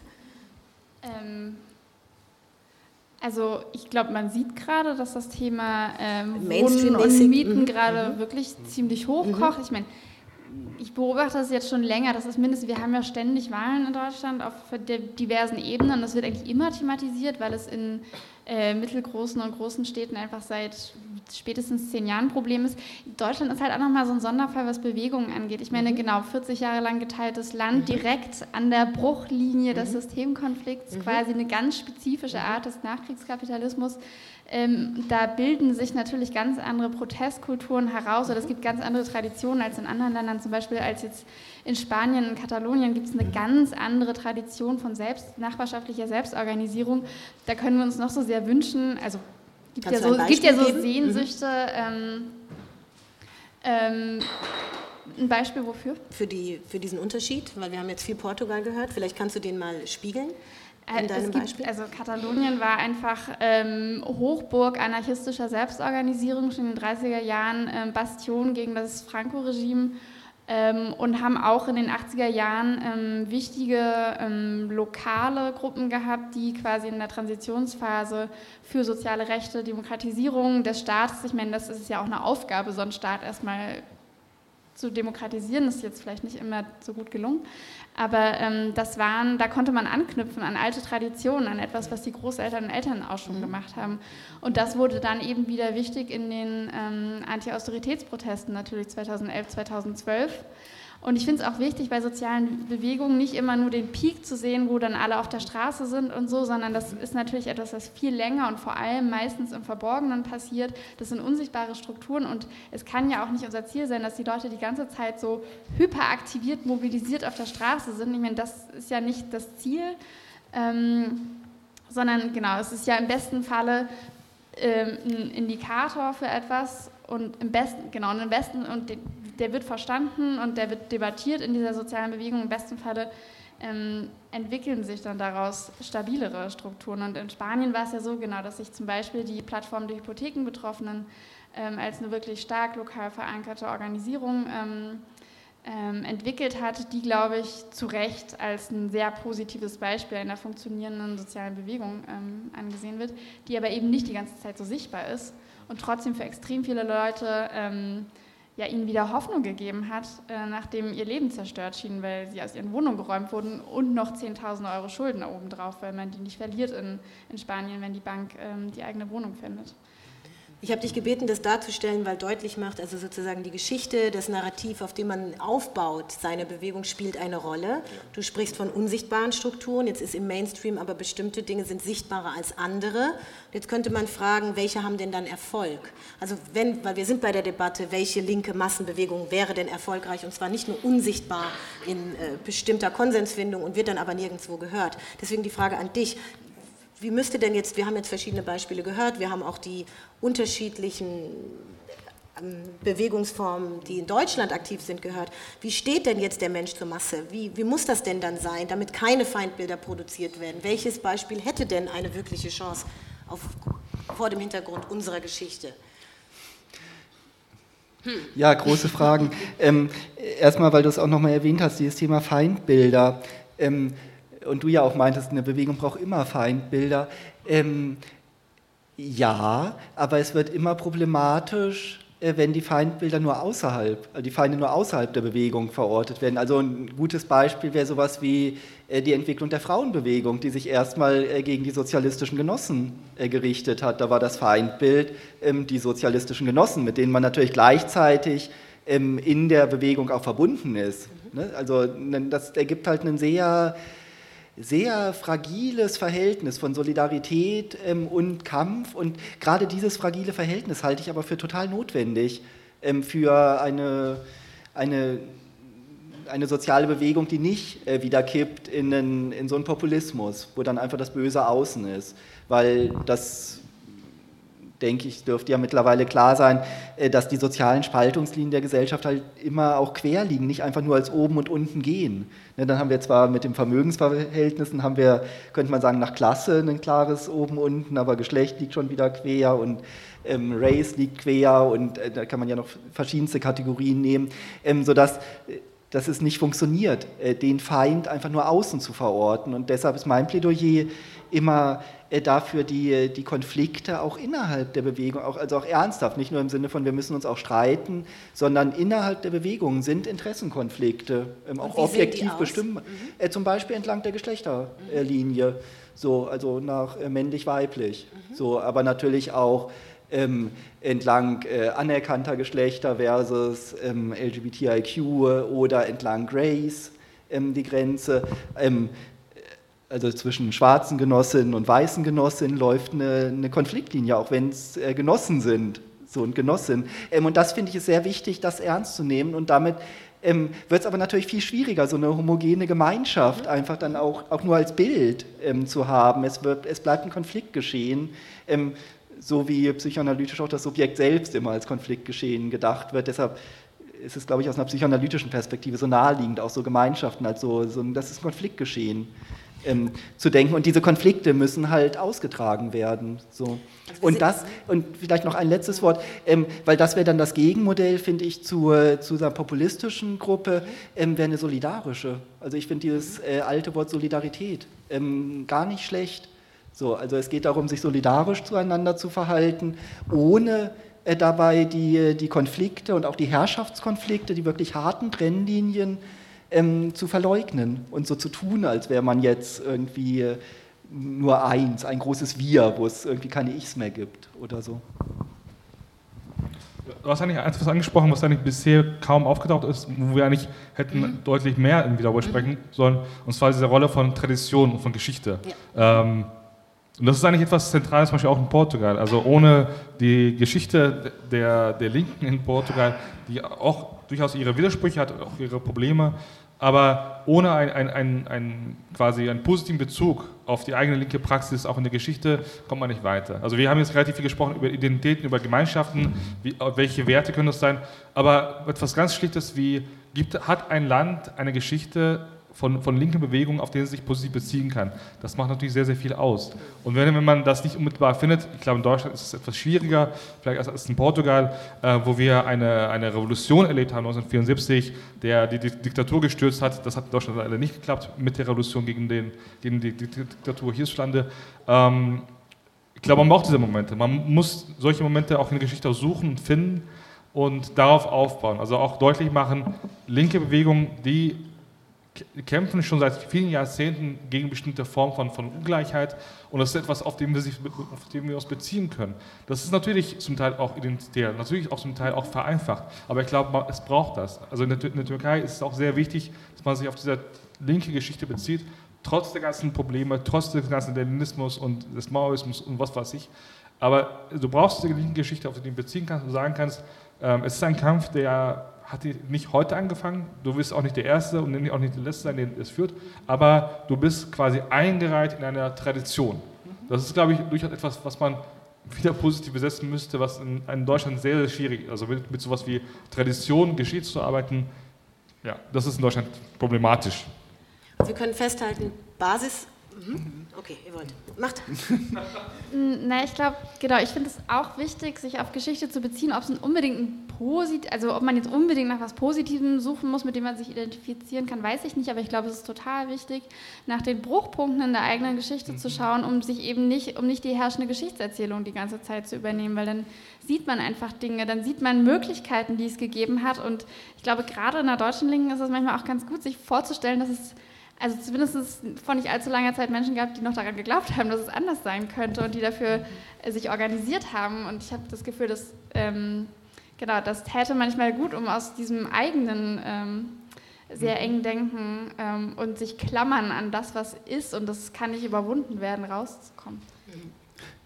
Ich würde auch zustimmen, dass das vergangene Erleben total sind, also was, was, was die inzwischen gestorbenen Leute erlebt haben oder politisch getan haben, ähm, dass das total wichtig ist. Das ist sicherlich auch biografisch bei so ziemlich allen nachvollziehbar, dass irgendwie in der Politisierungsphase hat man sich mit Vergangenem ähm, auch beschäftigt.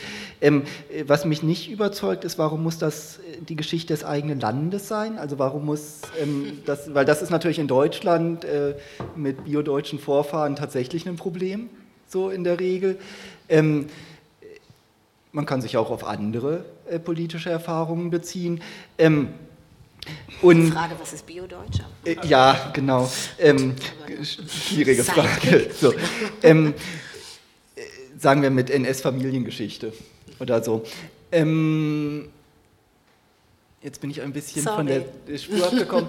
ähm, na, ja, was ich sagen wollte, ist aber, dass grundsätzlich jeder Bezug auch auf die Geschichte, auch auf die linke Geschichte und die Erfahrungen, die gemacht wurden, ähm, niemals so identitär werden darf in einem Wir. Also das würde letztlich dann dazu führen, äh, dass dann kritische Historikerinnen und Historiker schnell als Nestbeschmutzer oder sowas gelten, wenn sie es wagen, die Heldenmythen ähm, anzuzweifeln und nach den Quellen zu gehen. Dann niemand ist wirklich dann nur Held, Heldin gewesen.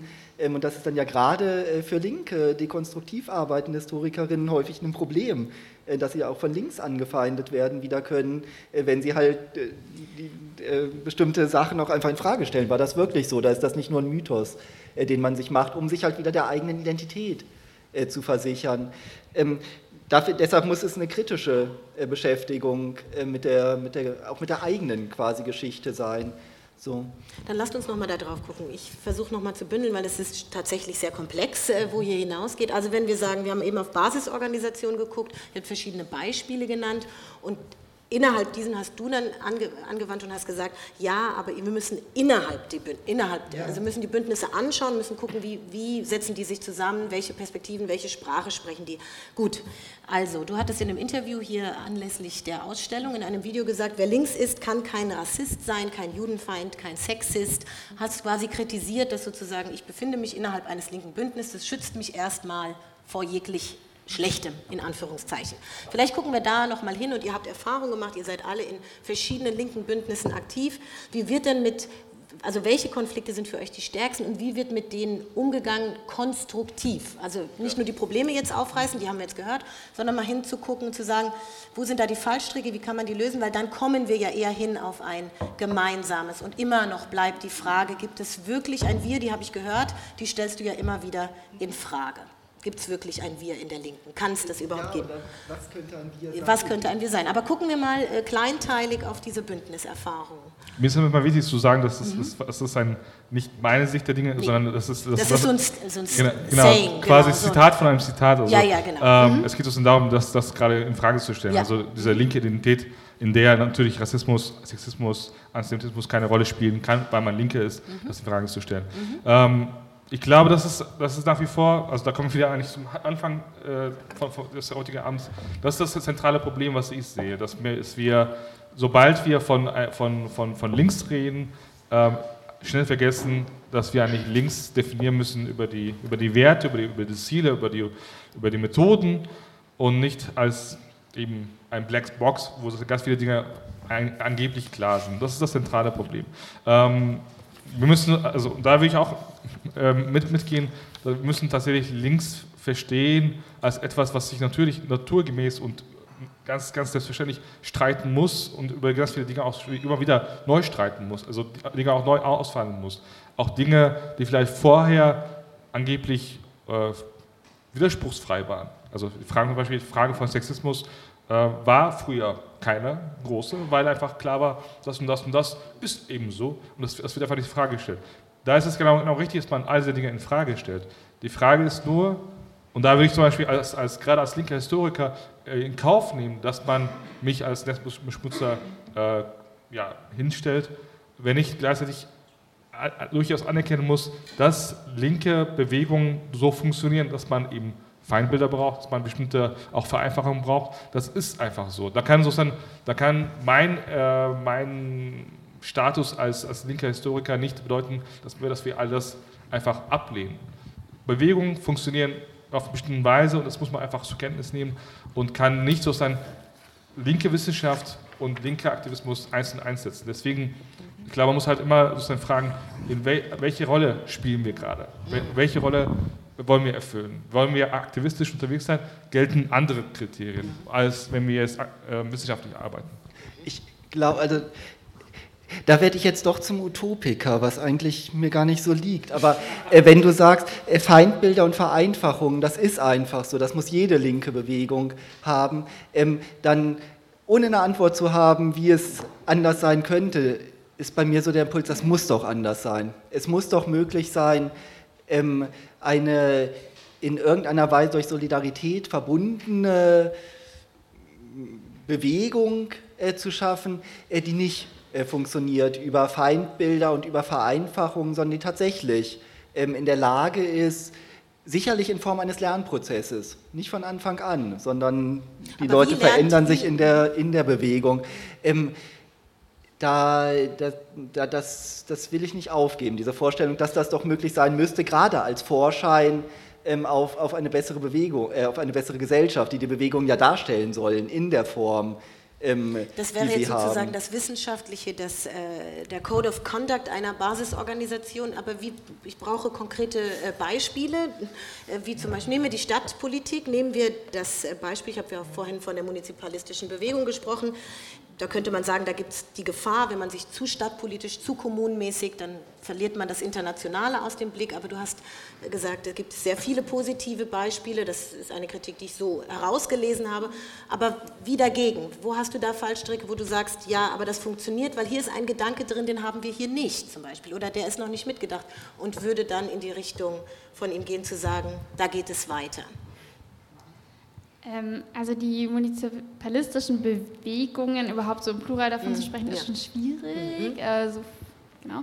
Und es gibt da diverse Fallstricke, aber die haben eher was mit einer Konzentration auf äh, parlamentarische Arbeit zu tun, äh, die da ja auch mit drin steckt.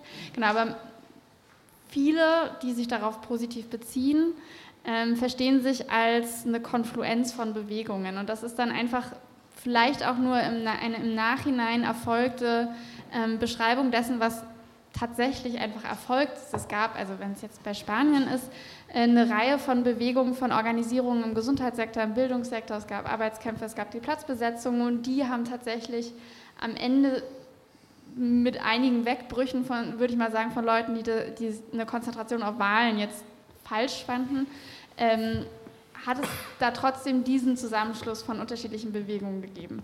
Also die haben sich da schon irgendwie zusammengebracht. Ähm, was ich ja eigentlich, was quasi eher meine Forschung ist, ist äh, Südosteuropa, also äh, Serbien und Kroatien. Ähm, und die zwei munizipalistischen Projekte da. Und die sind letztendlich auch etwas, also es ist eine sehr kleine linke Szene, die auch ein bisschen aufeinander angewiesen ist. Und die kennen sich eigentlich seitdem sie 2008, 2009 so äh, Universitäten besetzt haben. Und seitdem gab es immer mal wieder diverse Sachen, die aufgeploppt sind, ähm, also Proteste gegen ähm, riesige Stadtentwicklungsprojekte oder aber auch Proteste gegen Umweltverschmutzung und, weiter, und so weiter und so fort. Aber in diesen zehn Jahren hat sich so ein Vertrauen einfach entwickelt zwischen diesen irgendwie unterschiedlich motivierten ähm, AktivistInnen oder sozialen BewegungsakteurInnen, die dann dazu geführt haben, dass man irgendwann gesagt hat, wir kommen hier nicht weiter mit außerparlamentarischen Protest, lasst uns was zusammen machen, lasst uns diese Konfluenz von Bewegungen irgendwie sein in Form einer Wahlplattform. Wir wollen nicht Partei sein, Parteien sind auch äh, in dem Kontext von Ex-Jugoslawien einfach äh, extrem verschrien. Das ist quasi ähm, direkt äh, Dirty Hands und Korru- Korruption, die damit quasi einhergehen, zumindest für die Menschen äh, im Diskurs. Genau. Und aber da hat sich das aber nicht entwickelt, weil irgendjemand gedacht hat, wir brauchen jetzt eine Sammlungsbewegung, sondern das ist halt passiert. Das Und es so hat sich über Mhm. zehn Jahre entwickelt. Ähm, und ich weiß nicht, ob man das dann einfach in seinem Parteibüro sich ausdenken kann, dass man jetzt gerne so eine Sammlungsbewegung hätte. Also offensichtlich ja nicht. Und dann ruft man die ins Leben, sondern das muss organisch passieren. Ja, das war ja die Idee von unten soll es kommen, initiiert und verbindet sich mit oben. Dann sind wir wieder bei der Frage parlamentarische Verbindung. Also wo verbinden sich die Bewegungen? Sollten sie das tun oder sollten sie das nicht? Ich glaube, also eigentlich wollte ich nicht so differenziert antworten, aber ich glaube, an dem Punkt muss ich leider dif- differenziert antworten. Das ist tatsächlich ähm, von Land zu Land sehr unterschiedlich. Also schauen wir uns irgendwie einfach zwei Beispiele, wo ich mich ein bisschen mehr auskenne, Portugal und, und der Türkei. Ähm, da ist es zum Beispiel so, dass in der Türkei tatsächlich dieser, dieses Zusammenkommen von Bewegungen tatsächlich halbwegs funktioniert hat, in der linken HDP, in der tatsächlich ganz viele verschiedene Bewegungen, die Frauenbewegung, die Umweltbewegung, die LGBTI-Bewegung und viele, viele andere Bewegungen zusammengekommen sind und ihre Aktivisten quasi Teil dieser Partei sind. Neben der kurdischen Bewegung, die nach wie vor die stärkste Säule ist, gibt es schon so ein Zusammenkommen von, von, von, von Kräften, die über diese Partei es schaffen können, sowohl im Parlament, also zumindest früher, als das, als das Parlament noch eine Rolle besaß, ähm, ja, ihre Stimmen da reinbringen konnten und auf kommunaler Ebene, gerade im Südosten der Türkei, in kurdischen Gebieten, auch Kommunalpolitik machen konnten. Also da gibt es auch eine, Form von linker Kommunalpolitik, äh, was eigentlich sehr erfolgreich war, solange diese Städte, Städte noch existierten. Heute existieren sie nicht mehr, weil sie im Krieg zerstört sind. Aber in diesen Jahren, äh, in diesen drei, vier Jahren, gab es tatsächlich erfolgreiche linke Kommunalpolitik, die eben darauf basierte, dass die linke HDP nicht nur kurdische Akteure organisiert hat, sondern ganz viele andere verschiedene Kräfte in diese Partei reingegangen sind und zusammen bestimmte In- Interessen, Werte gefunden haben, hinter denen sie stehen. Das hat eigentlich sehr gut funktioniert. Also wenn man sozusagen Krieg, Repression und, und Diktatur ausblendet und sich nur die linke Politik selbst anschaut, hat das sehr gut funktioniert. In Portugal ähm, ganz anders, da ist es eigentlich eher so, also zum Beispiel wird heute sehr viel davon gesprochen, dass, dass Portugal eine linke Regierung habe und da in Portugal sozusagen die Austeritätspolitik abgeschafft sei und vieles, vieles mehr. Das stimmt, davon stimmt eigentlich fa- fa- fast, fast gar nichts. Ähm, was in Portugal passiert ist, ähm, ist folgendes. Die sozialen Bewegungen hatten eine sehr, großen, sehr große Stärke gewonnen, ähm, 2012, 13, 14 vielleicht noch, und sind aber dann zusammengebrochen. Und die linken Parteien sind eigentlich erst dann wieder erstarkt. Also als, als klar war, wir können jetzt nicht mehr auf der Straße protestieren, können auch nicht mehr diese sozialen Aktivitäten von unten weiter betreiben, auch aufgrund der Repression des Staates. Also wählen wir linke Parteien und hoffen darauf, dass sie etwas für uns tun.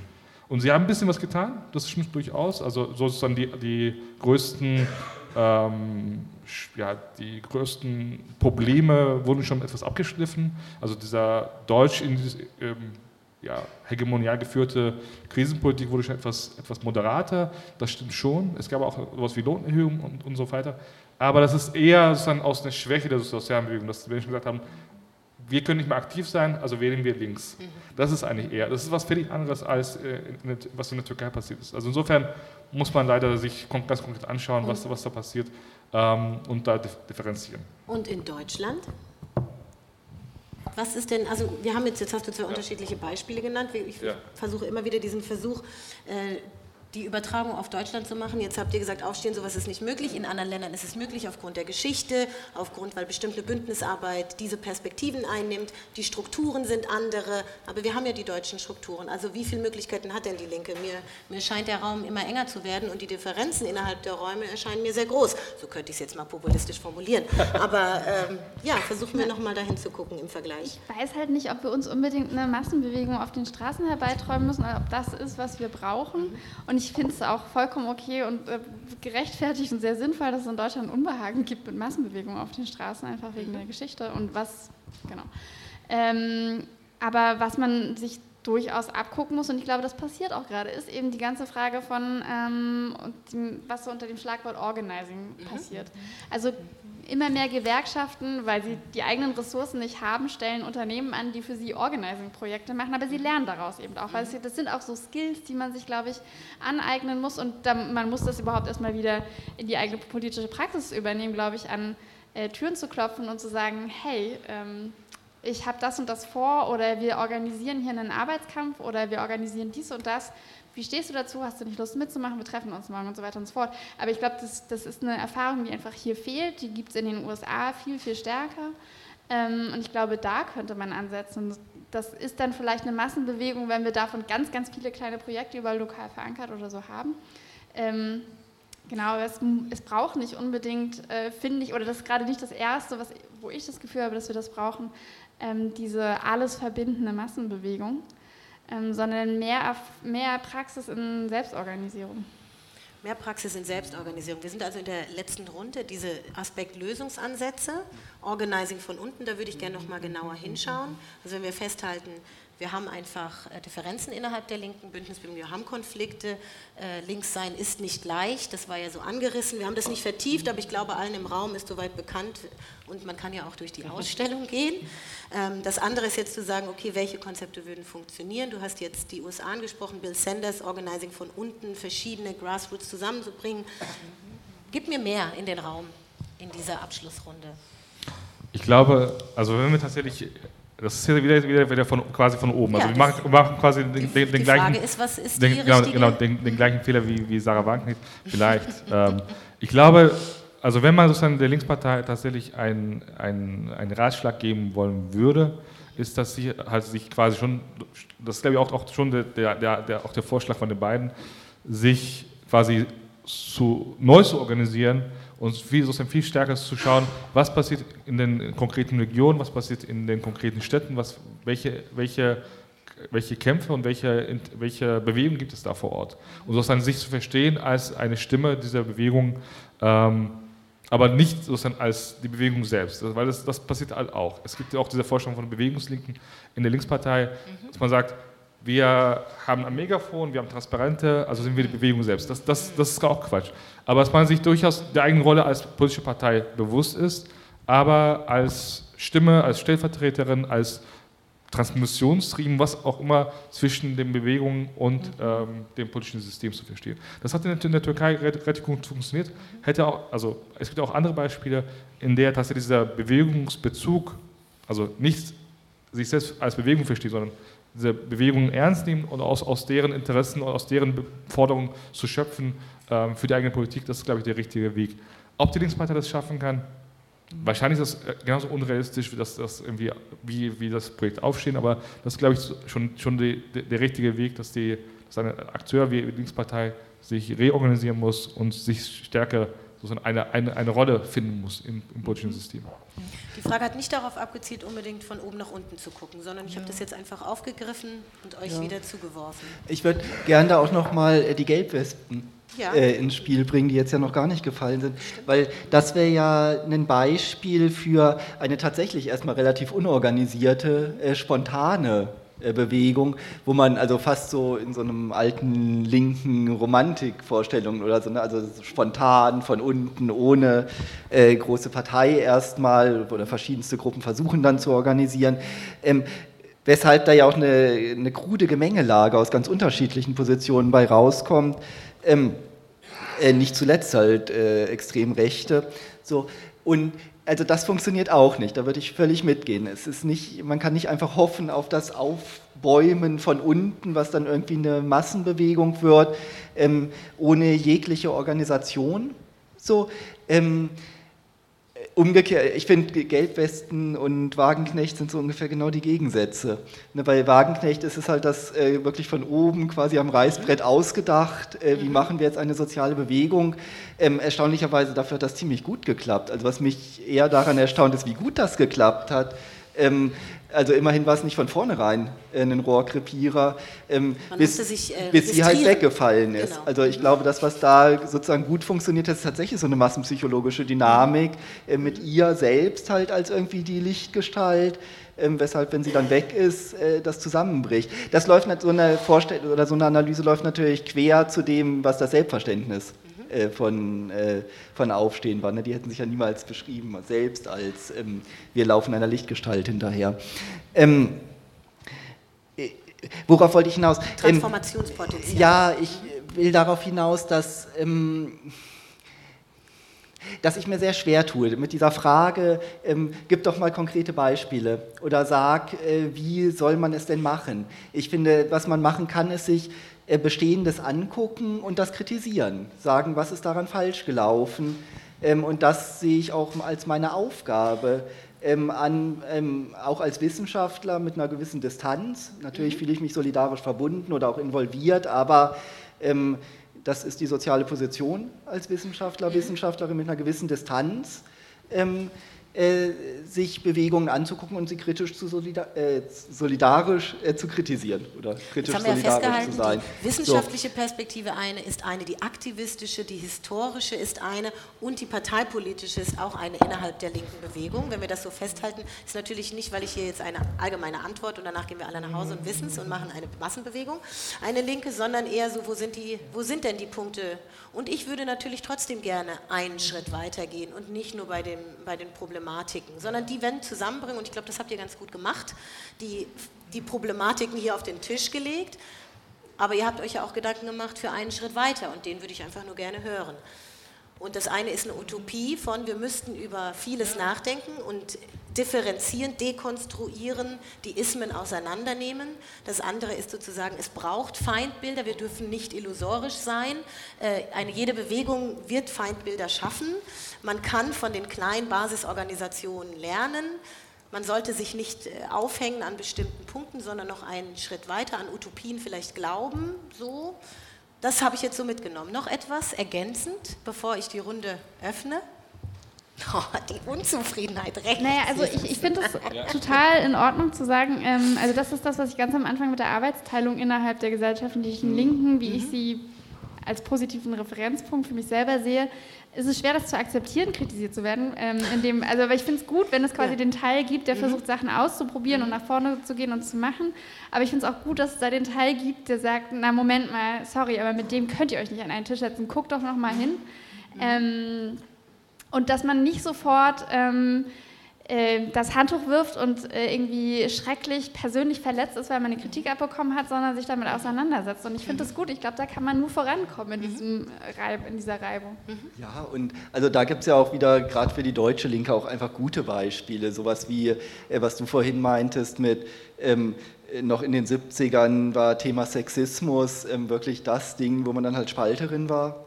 So inzwischen ähm, ist zumindest in Teilen der Linken es eine relative Selbstverständlichkeit, sich als antisexistisch ähm, zu verstehen. Oder mit Rassismus könnte man das ähnlich sehen. Ähm, Antisemitismus ist es noch ziemlich äh, in Lager gespalten. So, ich denke, da gibt es was Interessantes, warum Antisemitismus da so eine besondere Rolle nochmal spielt. Da gibt es in meinem Erleben doch noch eine stärkere Abwehr dagegen, die, die Kritiken auch ernst zu nehmen, also die internen Kritiken. Ähm, aber ich finde, man kann die Geschichte der Linken auch durchaus lesen als, ähm, also wenn wir sie auch positiv wenden wollen, als da wurde auch eine ganze Menge an interner Kritik auch, äh, auch aufgenommen. Es ist ja nicht so, dass äh, die Linke ist, finde ich, ein also wenn wir unterschiedliche gesellschaftliche Milieus angucken, äh, ist linke Milieus sind geradezu dadurch geprägt, dass sie tatsächlich eine gewisse Kultur äh, von Selbstkritik und auch Aufnahme von Selbstkritik haben, ähm, aber viel zu wenig noch. Mhm. So. Ich kann eigentlich nur das mal stark machen, dass wir tatsächlich einfach hinnehmen müssen, akzeptieren müssen, und das ist, das ist, dass wir erstmal vorläufig so bleiben, dass wir eine Vielzahl von Akteuren haben, die unterschiedlichen Feldern arbeiten mit unterschiedlichen Methoden. Also du hast natürlich eine parteipolitische Linke, die völlig anders funktioniert als eine Bewegungslinke. Du hast natürlich eine akademische Linke, die völlig anders funktioniert, wieder auch andere Dinge machen muss, um sozusagen produktiv zu sein für, für die Linke. Ähm, und das einfach hinzunehmen, und nicht sozusagen eine Antwort haben zu wollen, die sozusagen all die Probleme auf allen Feldern löst. Das ist, glaube ich, die große Schwierigkeit, weil wir wollen, also gerade als Linke will man ja irgendwie Großpläne ent entwerfen und sagen, dahin geht es und, und das müssen wir tun. Und man muss einfach in Kauf nehmen und für sie akzeptieren, wir haben höchstens eine Antwort auf eine der Felder und wenn wir das haben, ist es schon sehr, sehr gut. Ähm, und wir sollten jetzt nicht versuchen, sozusagen die Rolle von anderen Akteuren zu übernehmen. Also das ist was, was wir meinte bei der Linkspartei oder bei, bei, anderen Parteien, dass die eben nicht Bewegung spielen soll. Und die akademische Linke kann auch nicht die aktivistische Linke ersetzen, soll es auch nicht. Es sind einfach verschiedene Akteure mit verschiedenen Rollen und man kann das zum einen reflektieren und versuchen, zumindest die großen Fallstricke zu vermeiden. Also dass man in seinem aktivistischen Linken jetzt nicht auch noch die Judenfeindschaft noch weiter stark macht, ist vielleicht eine Forderung, die man noch aufstellen könnte. Aber man kann sozusagen ganz viele Dinge auch einfach nicht immer vermeiden.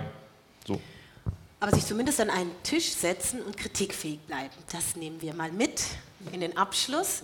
Und damit öffne ich für euch und Sie.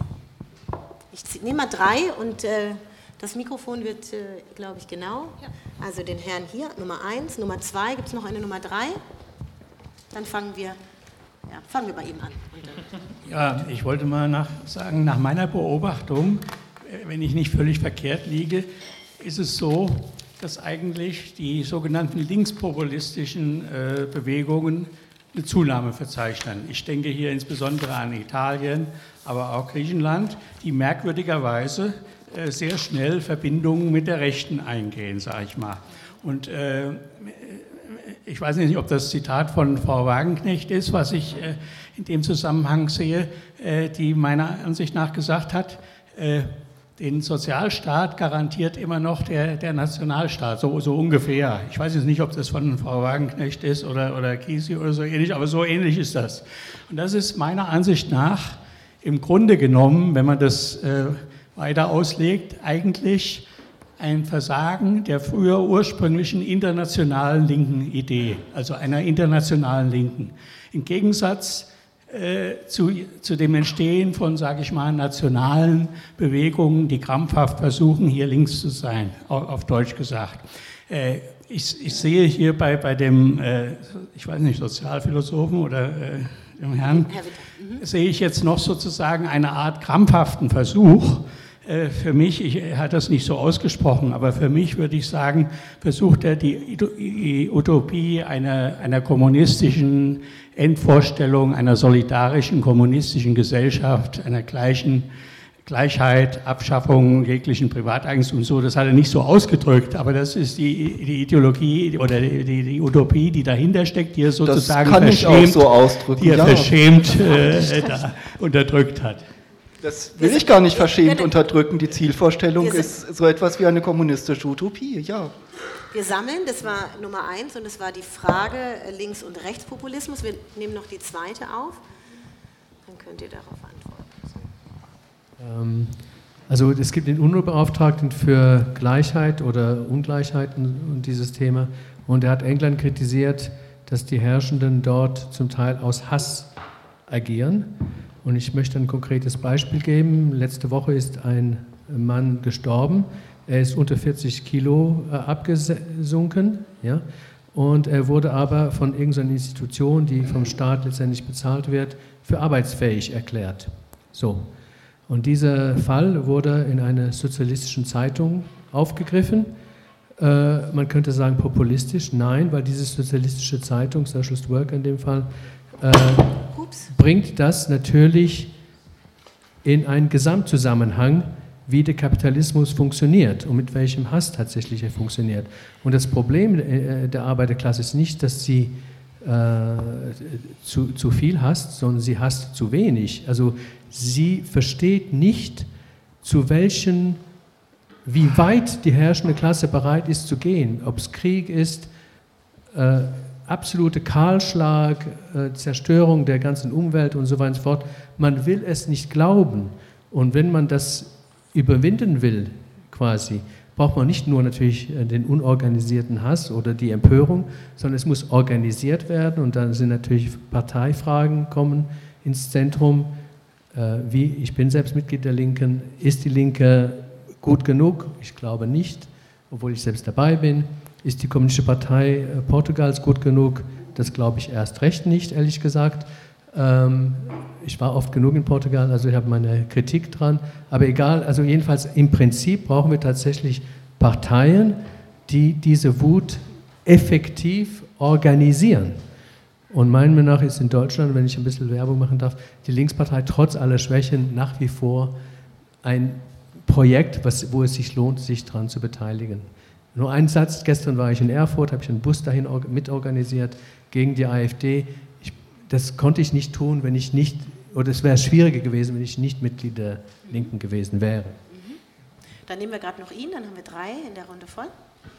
Ähm, eine, ein Gedanke, den ich immer zu Populismus habe, gerade zum linken Populismus, ist ein gewisser Widerspruch zu, sage ich mal, linken Grundidealen.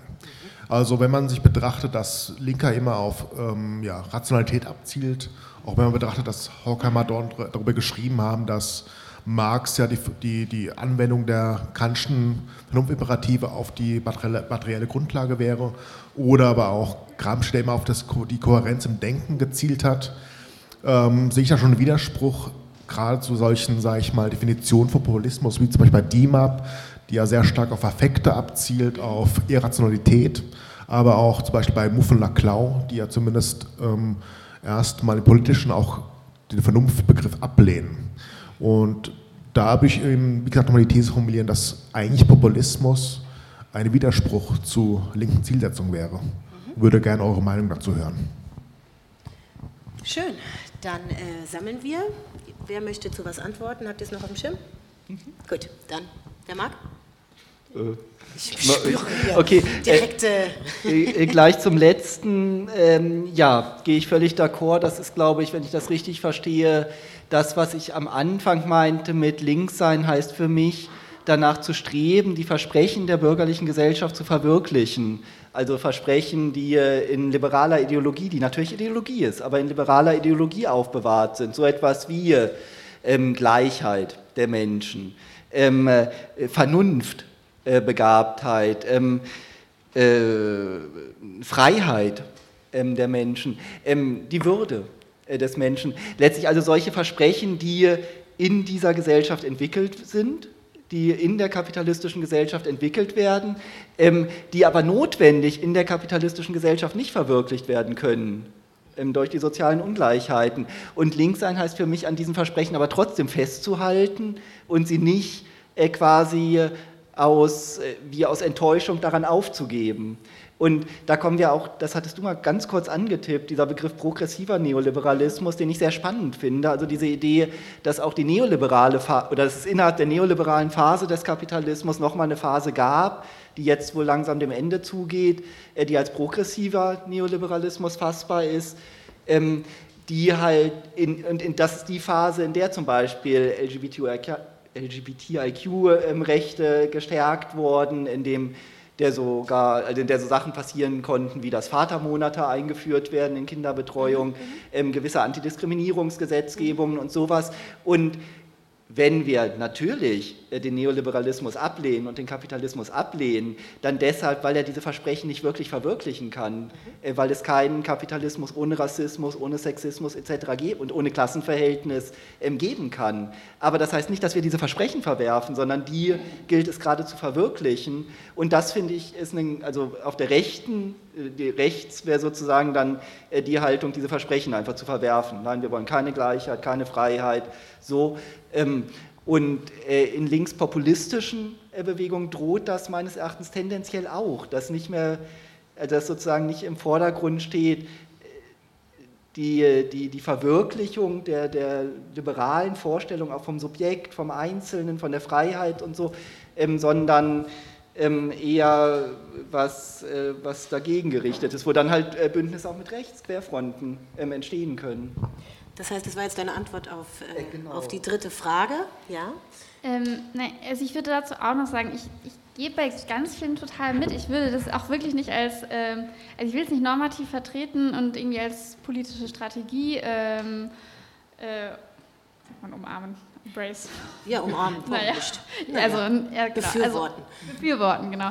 Aber ich würde sagen, man muss trotzdem zur Kenntnis nehmen, dass da vielleicht Potenziale drinstecken, die natürlich immer drohen, woanders hinzukippen, weil es so daran angelegt ist. Aber dass sie empirisch ähm, ein Potenzial haben könnten, gegen Tendenzen erstmal zu wirken. Und wenn es nur in einem äh, sehr ähm, ähm, kurzsichtig gedachten so, sozialdemokratischen Sinne ist trotzdem äh, manche Verwerfungen und manche, ähm, der, manche Menschenverachtung, wie wir es ja auch irgendwie gehört haben, die im System mittlerweile alltäglich ist und die Menschen ertragen müssen, es könnte schon helfen, da Sachen quasi ähm, zurückzudrängen. Das ist dann nicht die langfristige emanzipatorische Antwort, aber ich würde sagen, zur Kenntnis nehmen muss man trotzdem, dass da Sachen dass überhaupt ein Klassenantagonismus wieder ähm, scheinbar dadurch gesellschaftsfähig gemacht wird oder dass wir zumindest breiter darüber reden, dass Dinge wieder auf die Tagesordnung dadurch gebracht wurden durch linkspopulistische Bewegungen, die wir sonst vielleicht nicht gehabt hätten. Ähm, also ich würde es einfach so quasi in der Beobachtung zur Kenntnis nehmen wollen, dass, da, dass es nicht per se antipluralistisch und antidemokratisch ist, sondern dass es andere Effekte haben kann. Mhm. Und zu der Frage, mhm. oder willst du dazu direkt ähm, auch noch was sagen? Mach es mal, nein, dann sage ich was. Ja, willst du dem äh, mehr hassen? Ähm, würde ich so nicht sagen. Ähm, ich glaube, was man mehr braucht, ist die Vorstellung davon, dass die Gesellschaft, so wie sie jetzt gerade ist, ähm, eben all diese Menschenverachtung produziert, diese, weil, sie sich einfach, also weil der Individu, das Individuum ist irgendwie alles und es ist nichts gleichzeitig. Ähm, und das heißt eben extrem viel ja, Leid, um es pathetisch zu sagen, für viele Menschen.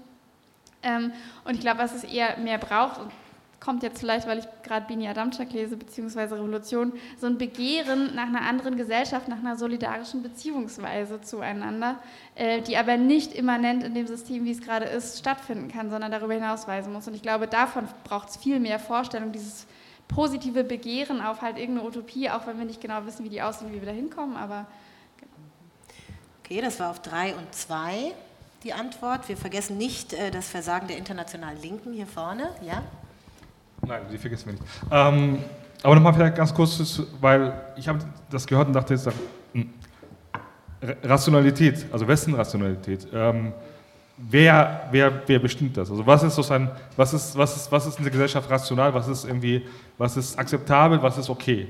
Und da will ich doch irgendwie schon den, den Punkt nochmal aufgreifen. Also Hass wurde jetzt irgendwie so, so runtergeredet. Die herrschenden Verhältnisse wahrzunehmen und zu verstehen, was da läuft, was da auch irgendwie an Menschenverachtung läuft und dagegen Hass zu entwickeln, um es im Wort zu nutzen, ist durchaus rational. Es wäre sogar rationaler, das, das noch viel mehr zu machen.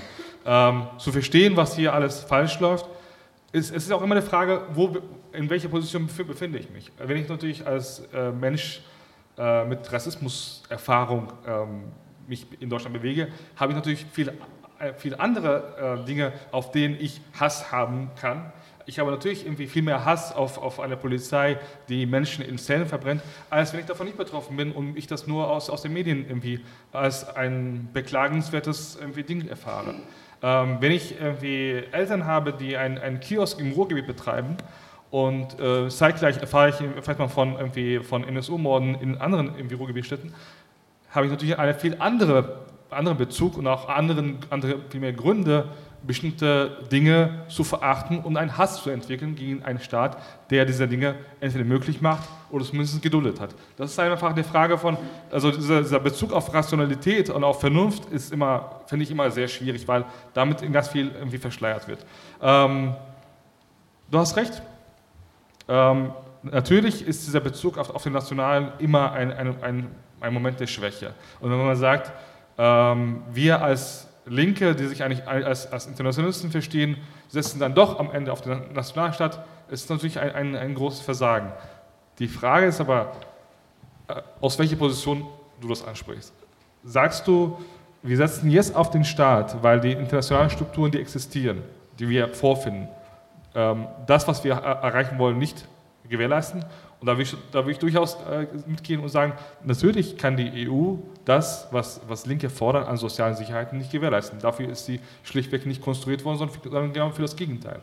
Und da ist natürlich, kann ein Bezug auf den, auf, die, auf den Nationalstaat durchaus eine Absicherung dieser Dinge sein, mit all den problematischen diskursiven Elementen. Aber trotzdem ist das ja nicht erstmal real nicht falsch. So. Also die Frage ist natürlich, dass, dass die linke Antwort, wenn, wenn sie dabei bleibt, zu sagen, wir bleiben beim Nationalstaat, wir verteidigen den Nationalstaat als quasi Stutzfall gegen die, gegen die Angriffe von oben. Das ist natürlich der falsche Weg. Aber festzustellen, dass, es, dass man nicht, so nicht wählen kann, dass man nicht sagen kann, wir sind jetzt für die EU, weil da die, all diese Sicherheiten auch gewährleistet werden, das ist, das ist Quatsch. Wir sammeln. Wir müssen sammeln, wegen der Uhrzeit. Ich habe den Herrn hier vorne gesehen. Gibt es noch? Dahin, okay, macht nichts. Eins, zwei, noch jemanden? Dann hier vorne. Ja, hier hin. Danke.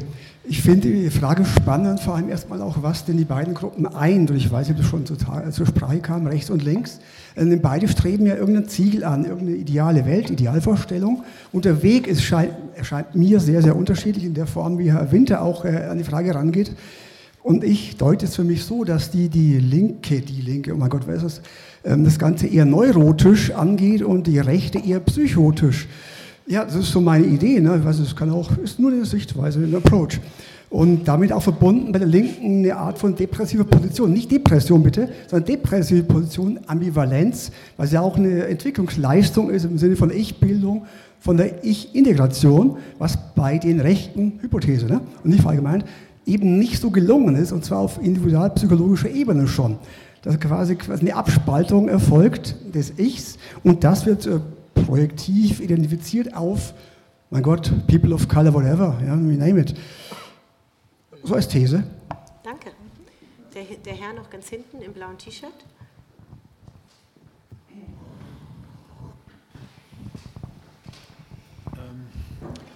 Also ähm, Populismus ist eher eine, eine Strategie, um, äh, um, äh, um möglichst äh, viele Stimmen äh, im Volke zu gewinnen. Und dies ist am ehesten möglich in, den, in, der Mitte der Gesellschaft. Deswegen heißt ja auch äh, Populismus. Und deswegen ist es ja auch, äh, kann man es wahrscheinlich auch nicht gleichsetzen mit, mit Links, Linksradikalismus, weil da ist, werden, werden ja dann also äh, äh links sein äh, bedeutet für mich auch äh, komplizierte Antworten auf äh, komplizierte ähm, Problemlagen. Ähm, ja, und das ist natürlich in, in, der Mitte der Gesellschaft äh, oder für, für, ein breites Publikum schwierig zu, zu, vermitteln. Und deswegen braucht es manchmal einfache Antworten. Ob es gut ähm, besser wäre es, wenn es eben auch, auch manchmal komplizierte Antworten geben könnte. aber das ist eben es ist äh, halt manchmal schwierig äh, zu, zu, vermitt, zu, vermitteln. Ja? Und äh, deswegen, äh, also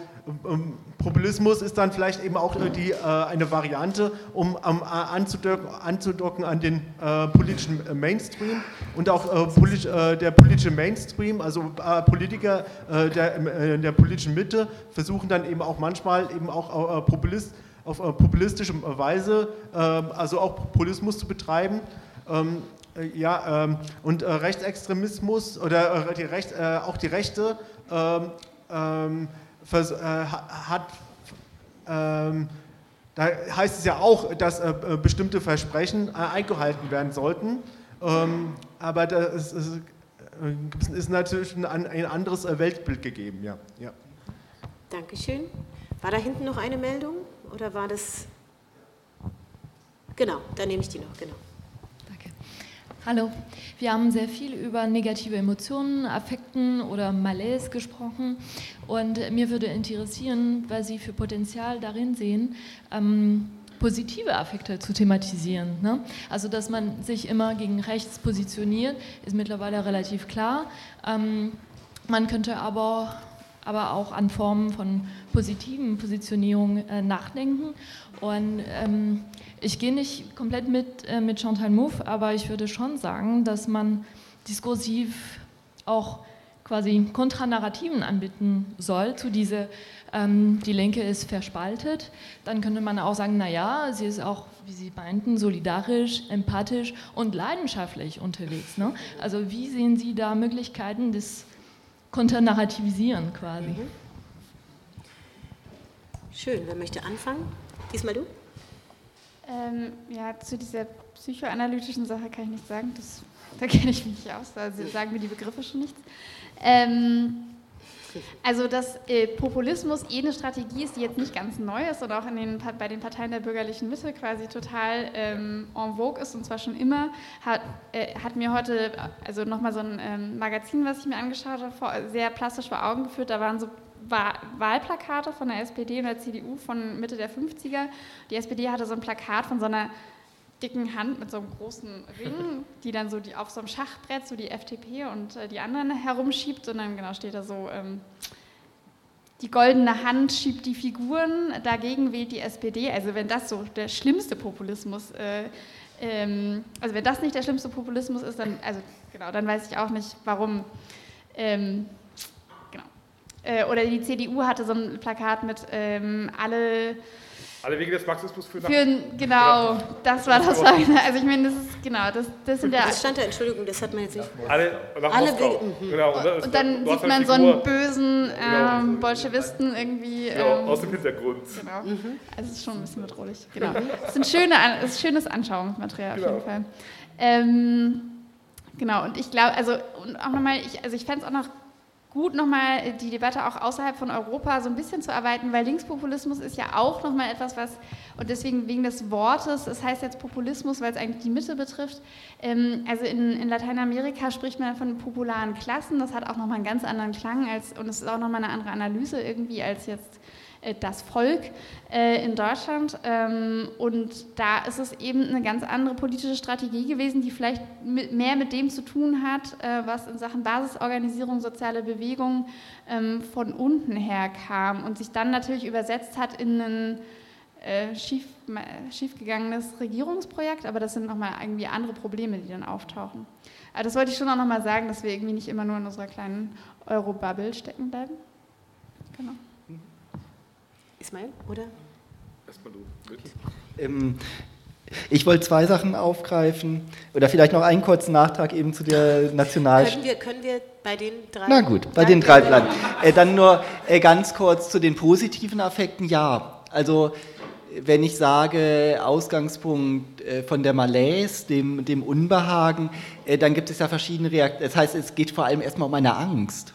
Eine Angst ist äh, das zentrale ähm, der, der, der, das ist ein ganz zentrales Movens auf jeden Fall. Und eine Angst kann Wünsche wecken, positive Affekte, was anderes, ein Begehren, es soll anders sein. Man, äh, wie du mit Bini Adamczak argumentiert hast, auch andere Beziehungsformen, anderes, es muss doch an, möglich sein, anders zu leben, ähm, schöner. Ähm, und aber äh, Angst kann auch gewandelt werden in Hass, auch das kann politisch durchaus produktiv sein, also das würde ich gar nicht äh, von vornherein sagen, nein, weniger hassen oder so. Ähm, andererseits ist Hass natürlich auch immer eine Abwehr der Angst. So, und ähm, äh, kann daher auch was Verdeckendes haben. Also es, äh, Hass kann den Blick schärfen, aber es kann auch blind machen. So. Ähm, und aber worauf ich eigentlich hinaus wollte, war dass den ersten Beitrag, den fand ich nämlich sehr spannend. Also diese Idee, die Linke ist eher neurotisch, die Rechte psychotisch. So klingt vielleicht erstmal ähm, äh, seltsam, aber das hat was, wenn wir, wenn wir jetzt nicht das individualpsychologisch brechen, ne, im Sinne von Linke sind Neurotikerinnen, Neurotiker, Rechte sind Psychote, das stimmt ja einfach nicht. Na, das, ähm, das lässt sich auch empirisch nachweisen, das stimmt nicht. So, da, dann wäre es einfacher, dann wären die einfach alle psychotisch und ähm, äh, ja, dann, dann müsste man auch nicht politisch handeln, sondern ähm, äh, sich Therapiekonzepte überlegen.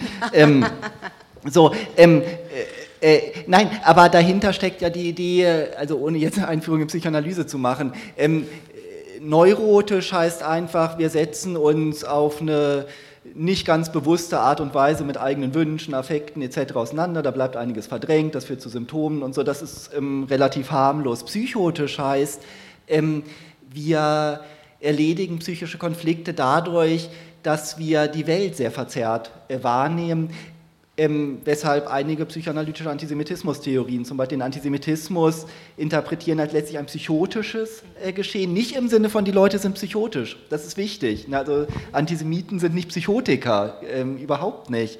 Ähm, aber die psychischen Mechanismen, die da eine Rolle spielen, sind quasi wie, sind dieselben, die tatsächlich auch in der Psychose eine Rolle spielen, nämlich vor allem die Projektion des Bösen nach außen, ähm, das Gefühl von einer äußeren Macht dann bedroht zu werden ähm, und in einer individuellen Psychose hat man dann halt Angst vor, vor Geheimdiensten oder Monstern, im Antisemitismus auch vor Geheimdiensten, aber äh, vor allem vor der jüdischen Weltverschwörung natürlich.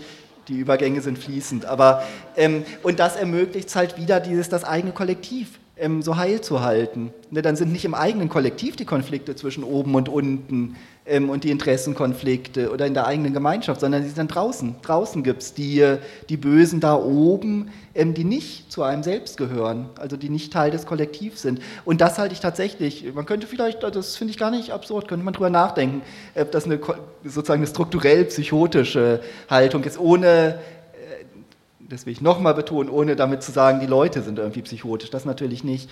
Ähm, äh, genau, aber dass sozusagen diese Struktur angelegt ist in so populistischen Vorstellungen von die da oben, die einen bedrohen, von außen. Ich will es eigentlich nochmal gerne aufgreifen. Du hast es angesprochen mit, dem, mit den positiven Bezügen. Also, was sind sozusagen positive Werte? Wir haben ganz viel über problematische Dinge gesprochen. Und das wäre eigentlich auch mein, also mein Hauptkritikpunkt an Chantal Mouffe, dass sie genau das nicht macht. Also, sie baut diese, diese Idee von links-rechts als Feindschaftsmodell auf, bezieht sich da auf Karl Schmidt und das ist auch, auch folgerichtig, macht aber genau das nicht, was, was du angesprochen hast. Welche Werte sind denn links? Was können linke Werte sein? Was können linke Ziele sein? Sie, macht, sie spricht sogar das an, dass sie das ablehnt. Also sie will links nicht über Inhalte definieren. Ähm, das, das schreibt explizit, also kann jeder nachlesen. Ähm, und das ist das Hauptproblem bei ihr. Ähm, ich habe weniger Probleme mit dieser Idee von, ähm, von, von Grenzziehung zwischen, zwischen politischen Lagern. Das kann durchaus mobilisierend sein.